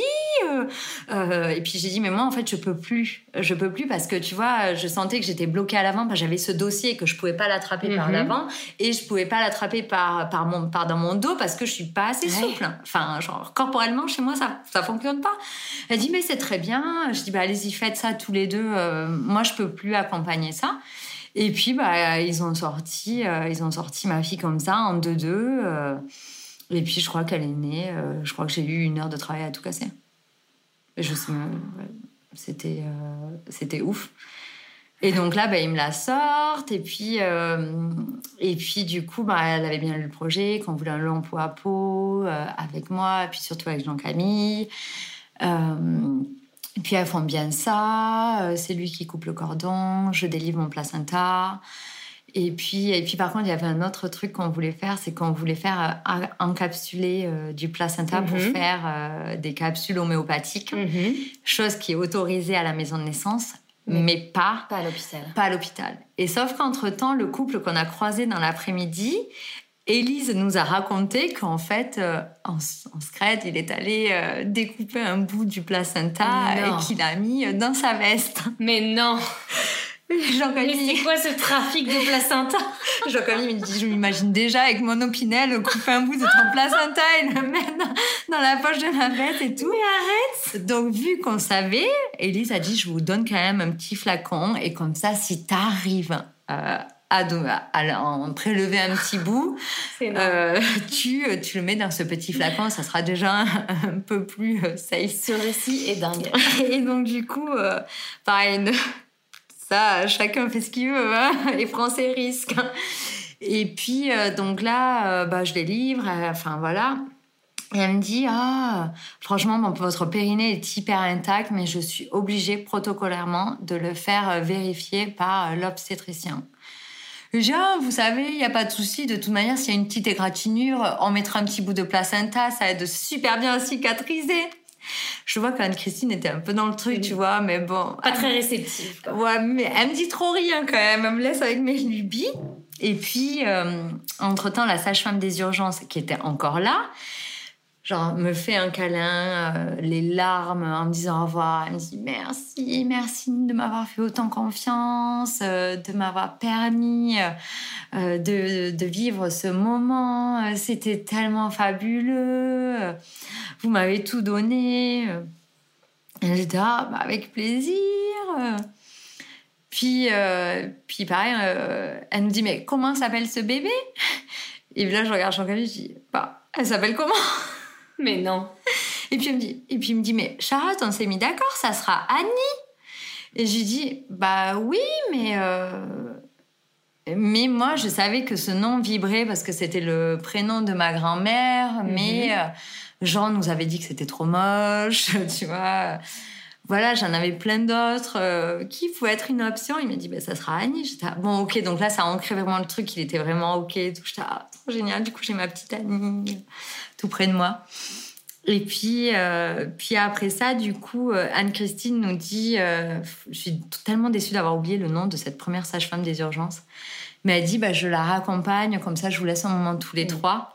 Et Jean-Camille me dit, mais limite, elle me faisait un gros clin d'œil en disant, allez, j'ai bien vu que tu voulais prendre un bout de placenta, toi, t'es bien le genre à vouloir faire ça. Et du coup, elle nous laisse seuls, sauf que moi, vu que j'avais pas de repère, tu vois, je ne savais pas par où on rentrait dans cette salle. Parce que j'avais euh, un grand rideau qui était ouvert, mais du coup, je savais pas si ça donnait directement sur le couloir ou si ça donnait sur une autre partie de la mhm. salle d'accouchement. En fait, je savais pas. Et Jean-Camille me dit, c'est le moment. Et là, il regarde le placenta donc il coupe un bout, il le met dans sa petite fiole, mais non. bam, dans le sac. Mais il coupe avec quoi? Bah il y avait un ciseau qui traînait à côté du placenta. Genre elle y avait tout laissé, tu vois. Genre la trop scène, quoi. La scène. Et euh, du coup, bah, on prend un petit bout du placenta et après coup, tu sais, je me lève et je dis quand même, je veux voir ça. Mais il avait fait ça, mais comme un boucher. Genre, le mec, au lieu de découper, tu vois, un placenta, c'est un peu ovale, mm. ça a une forme hyper naturelle. Genre, lui a fait un triangle dans le placenta. Bah oui, il a coupé clac-clac, quoi. Euh, une part de gâteau, quoi. Mais ça se voit vachement. Je t'ai dit, tu pouvais pas faire genre une petite lamelle sur le côté pour que ça fasse un peu plus naturel. Il me dit, écoute, j'ai fait ça comme je pouvais. Puis moi, je savais toujours pas où j'étais, d'où on pouvait rentrer, tu vois, et, et nous observer. Mais j'étais très fière d'avoir mon petit bout de placenta. et donc là, Anne-Christine revient avec l'obstétricienne. Et donc l'obstétricienne me met les jambes écartées et me dit Ah oui, vraiment, il vous faut un point. Je dis Ah bon, mais pourquoi il me faut un point? Elle me dit Parce que vraiment, il y a une petite égratignure pour l'esthétique de votre vagin. Euh, j'ai dit Non, mais en fait, euh, vous savez quoi On va prendre un bout du placenta et puis je vais en garder quelques-uns, ça va cicatriser. Elle me dit ah non, mais ces trucs d'hippie, euh, on fait pas du tout ça. Hein. Et là, j'étais, ok, reste calme, reste calme, c'est pas le moment de t'énerver. J'étais, ah, ok, je comprends que vous faites pas ça, mais franchement, je n'ai pas envie d'avoir de points. Pour mon premier enfant, je n'ai pas eu de points. Et euh, si c'est juste pour l'esthétique de mon vagin, franchement, j'en ai pas besoin. J'en ai rien à faire, en fait, de l'esthétique de cette partie-là de mon corps. Et là, elle dit, bah, quand même, euh, votre mari, ça, ça peut le déranger. Hein. Et là, je l'ai flingué du regard. Et là, il me dit, et là, il dit, euh, vous plaisantez ou quoi? J'en ai rien à foutre. Et là, je dis, ouf, bonne réponse, parce que lui, je pouvais le fusiller une deuxième dingue fois. qu'une femme te dise ça. Et là, venant d'une femme, euh, mais j'étais, ça me foutait hors de moi, en fait, et d'être moi dans cette position hyper désagréable qui te met déjà en position pour moi de soumission. Et en fait, euh, j'ai juste pas eu le choix. Enfin, si, j'ai eu le choix, mais euh, tu vois, un peu forcé de, de dire, bah, elle en démordait pas, fallait qu'elle fasse un espèce de point, ben vas-y, putain, fais-moi ton point, quoi. Sauf que, bah, un point, quand t'as pas eu de péri, je peux te dire que j'ai douillé le martyr. Et que là, j'ai dit, bah, en fait, euh, enfin, vous me faites douiller pour un point esthétique. elle dit, bah oui, je peux pas vous endormir. La piqûre, ça ferait aussi mal, même localement. Tu vois, et là, j'étais là, mais. Euh, et là, ça m'a gâché un peu le truc, tu vois. De, de. En fait, euh, tu vois, il n'y en a pas besoin, quoi. Hmm. Et, euh, et puis, bah, j'étais là, bah, écoute, accepte, tant pis. Puis en fait, j'avais vraiment la peur, tu vois, d'avoir des douleurs liées à ce point pour, pour aller aux toilettes. Hmm. Et puis, ça, ça m'a agacé de ne pas être respectée dans ma volonté et que j'avais bah, aussi l'avis de la sage-femme qui avait dit que le point n'était pas nécessaire. Donc, tu vois, je savais que, euh, enfin, je jouais pas la vie de mon périnée mhm. sur ce point. Donc, c'était. Euh, et donc, voilà. Donc, elle me fait ce point. Donc, ça me saoule. Euh, après, elles font les soins à Annie. Enfin, je sais plus trop le temps, mais bref. Puis, en fait, ben, moi, j'avais encore mon cathéter.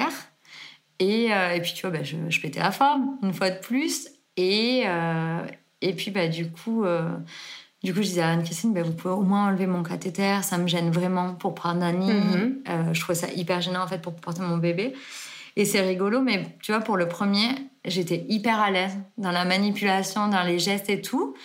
Et pour ma fille, eh ben, je me sentais pas sereine. Tu vois, j'étais un peu hyper gauche, alors que Jean-Camille, ça a été complètement l'inverse et où j'avais hyper du mal au début. Et puis, euh, et puis Anne-Christine me dit, mais non, le protocole, je dois vous laisser le euh, cathéter jusqu'à ce que vous sortiez de l'hôpital. Je dis, ah, mais au fait, d'ailleurs, je rentre quand à la maison de naissance? Parce que je passe pas la nuit ici, en fait. Et puis, euh, et puis elle me dit, oui, d'accord, ça, pour moi, c'est OK, vous êtes en forme, mais en fait, on est obligé d'attendre que le pédiatre fasse l'examen au nouveau-né pour être autorisé à retourner en maison de naissance. Et puis voilà, et puis en fait, euh, là, 3 heures du mat, j'en avais ras-le-bol. Euh, je sonne, elle veut pas m'enlever le cathéter, le pédiatre était trop occupé pour passer. Là, je me dis, en fait, euh, je vais aller prendre une douche. Et là, je prends une douche, tu vois, hyper longue, l'eau chaude me faisait hyper du bien. Puis tu vois, quand tu te vides de ton sang, c'était plus agréable dans la douche que dans les culottes post-accouchement. Et puis là, en fait, Anne-Christine arrive, et genre là, pas content du tout. Vous faites quoi sous la douche? J'étais là, bah, j'avais envie de faire pipi. Puis après, j'ai vu la douche à côté. Je me suis dit que j'allais me doucher. Elle me dit, ah, mais pas du tout, faut que vous restiez allongé. Euh, vous avez accouché il y a pas longtemps. Euh, vous devez être fatigué. Je dis, ben non, en fait, je suis en pleine forme. Elle me dit, mais franchement, vous auriez dû m'appeler pour vous lever, pour vous lever de ah la table. Tu vois, j'étais quand même encore sur la table des urgences, qui était assez haute et tout. Je dis, ah non, mais Jean-Camille m'a aidé. Franchement, j'ai fait doucement. J'ai pris le mhm. temps de me lever. La tête a pas tourné.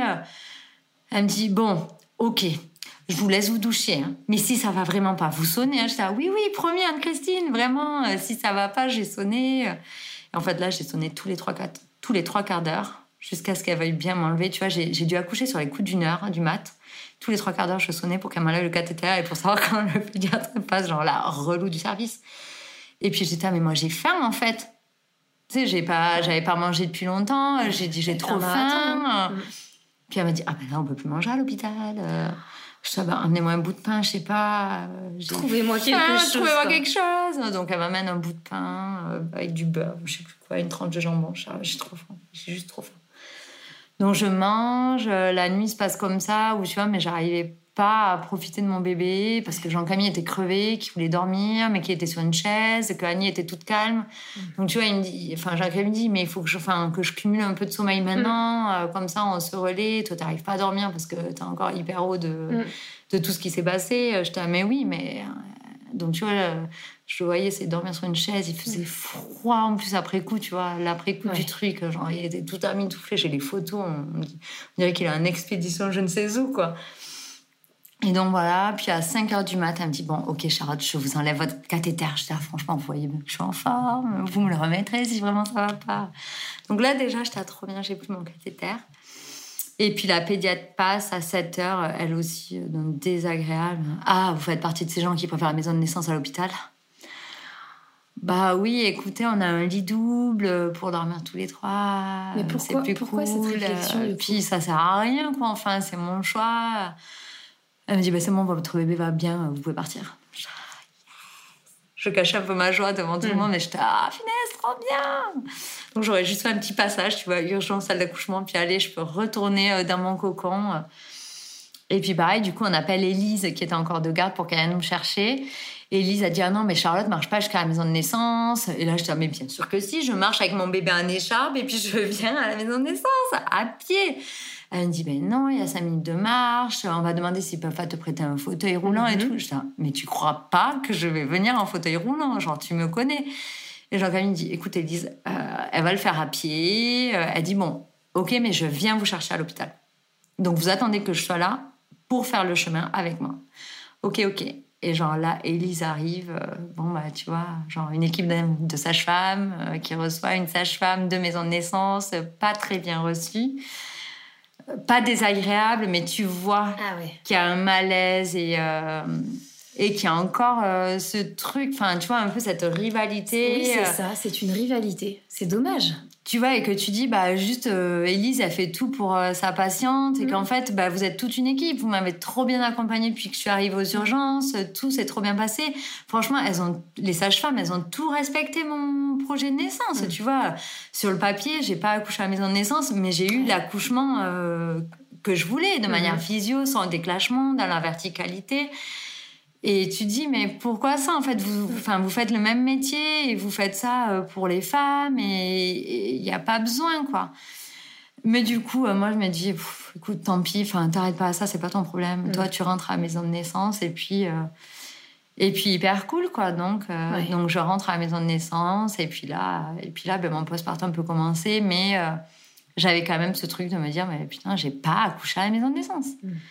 Et j'ai pas accouché comme je voulais. J'ai eu un point alors que je voulais pas. Et, euh, et ouais, ça m'a saoulée, quoi. Et je travaille dessus. Tout ne s'est pas passé exactement comme ce que tu avais voilà. Mais je devrais savoir que quand tu as des enfants, tout ne se passe jamais comme tu l'as prévu. Eh oui. Et voilà, ça en reste un accouchement merveilleux. Euh, mais voilà, il y a cette culpabilité d'avoir forcé Annie euh, à arriver euh, avant peut-être qu'elle était prête.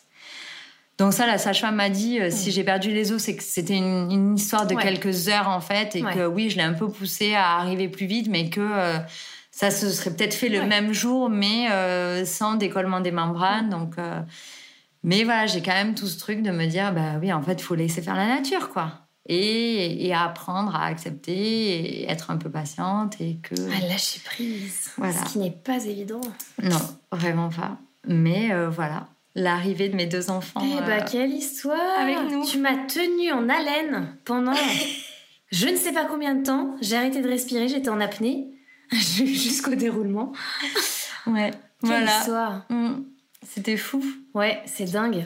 Charlotte, tu, veux bien pour finir nous raconter un petit peu quel est ton projet professionnel parce que finalement tout est un petit peu lié. Bah, tout est un peu lié, ouais. Donc en fait, euh, moi j'ai un peu pris une claque à l'arrivée des deux où euh, bah, toutes les injonctions et tout ce qu'on passe avant, enfin tout change en fait. On a des idées reçues et puis bah, en fait on vit notre maternité euh, d'une manière différente.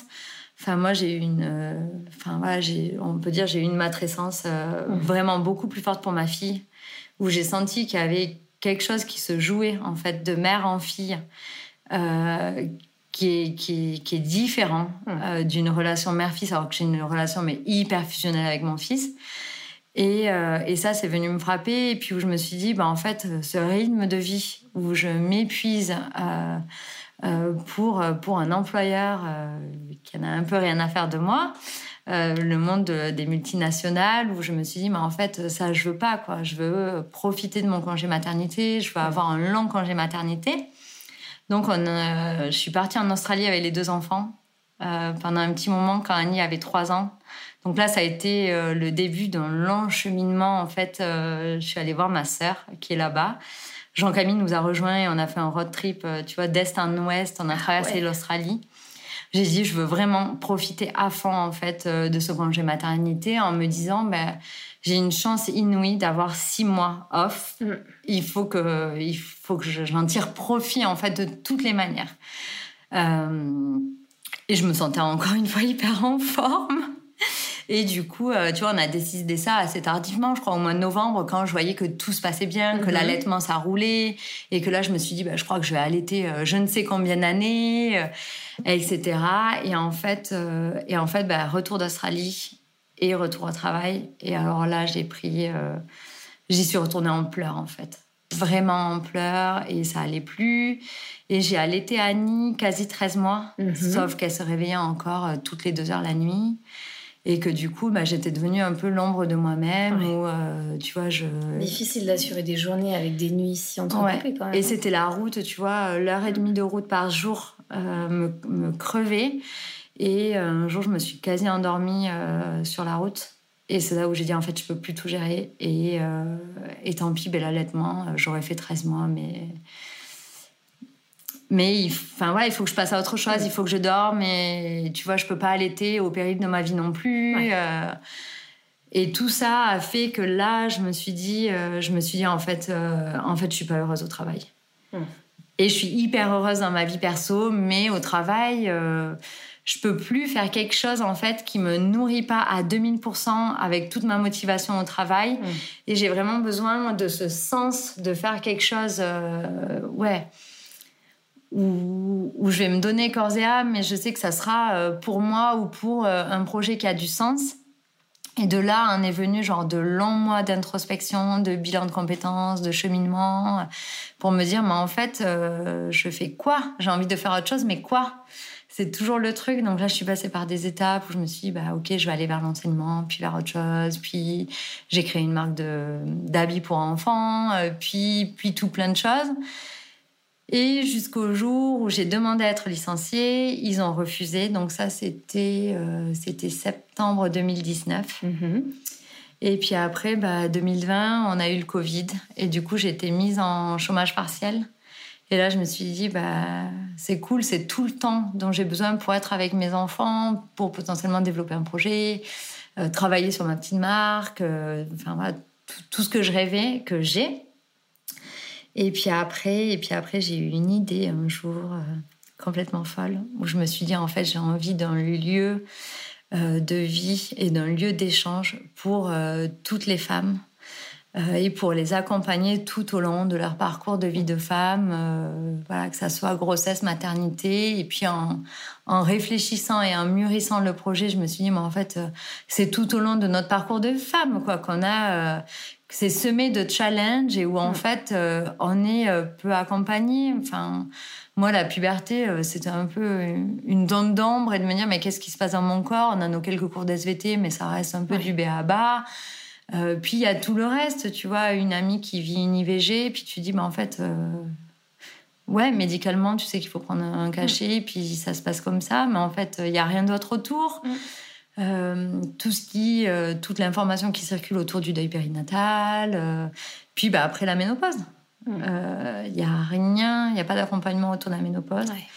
Donc je, me suis dit, bah, j'ai en fait l'envie de ce lieu qui regroupera une communauté de thérapeutes pour accompagner de manière naturelle ou, entre guillemets, alternative. Mhm. Euh, la femme. La femme, ouais. Voilà. Donc, euh, projet du moment. je suis à fond dessus depuis, euh, depuis la fin de l'hiver. Et ça, ça prend forme. Ça prend forme. Ça prend forme, donc c'est super chouette. L'équipe est en train de se constituer. Le lieu se dessine. Donc ça va être cool. C'est euh, hyper chouette et, je ressens vraiment le besoin et euh, pour nous toutes en fait. Super projet. On va suivre ça merci. Merci. Merci beaucoup. Bah, merci à toi. C'était trop chouette d'échanger avec toi sur ce sujet. Merci. Julie. Merci à toi de nous avoir lu une page intime de ta vie et ainsi libérer la parole autour de la maternité. Et merci à vous pour votre écoute. Si vous avez aimé, remplissez les 5 étoiles et laissez-moi un petit commentaire. Ça me fera très plaisir. N'hésitez pas à souffler le podcast à une copine, sœur, collègue, cousine et pourquoi pas un papa. Suivez-moi également sur Instagram, at alpinemamapodcast. Et à très vite pour un prochain épisode.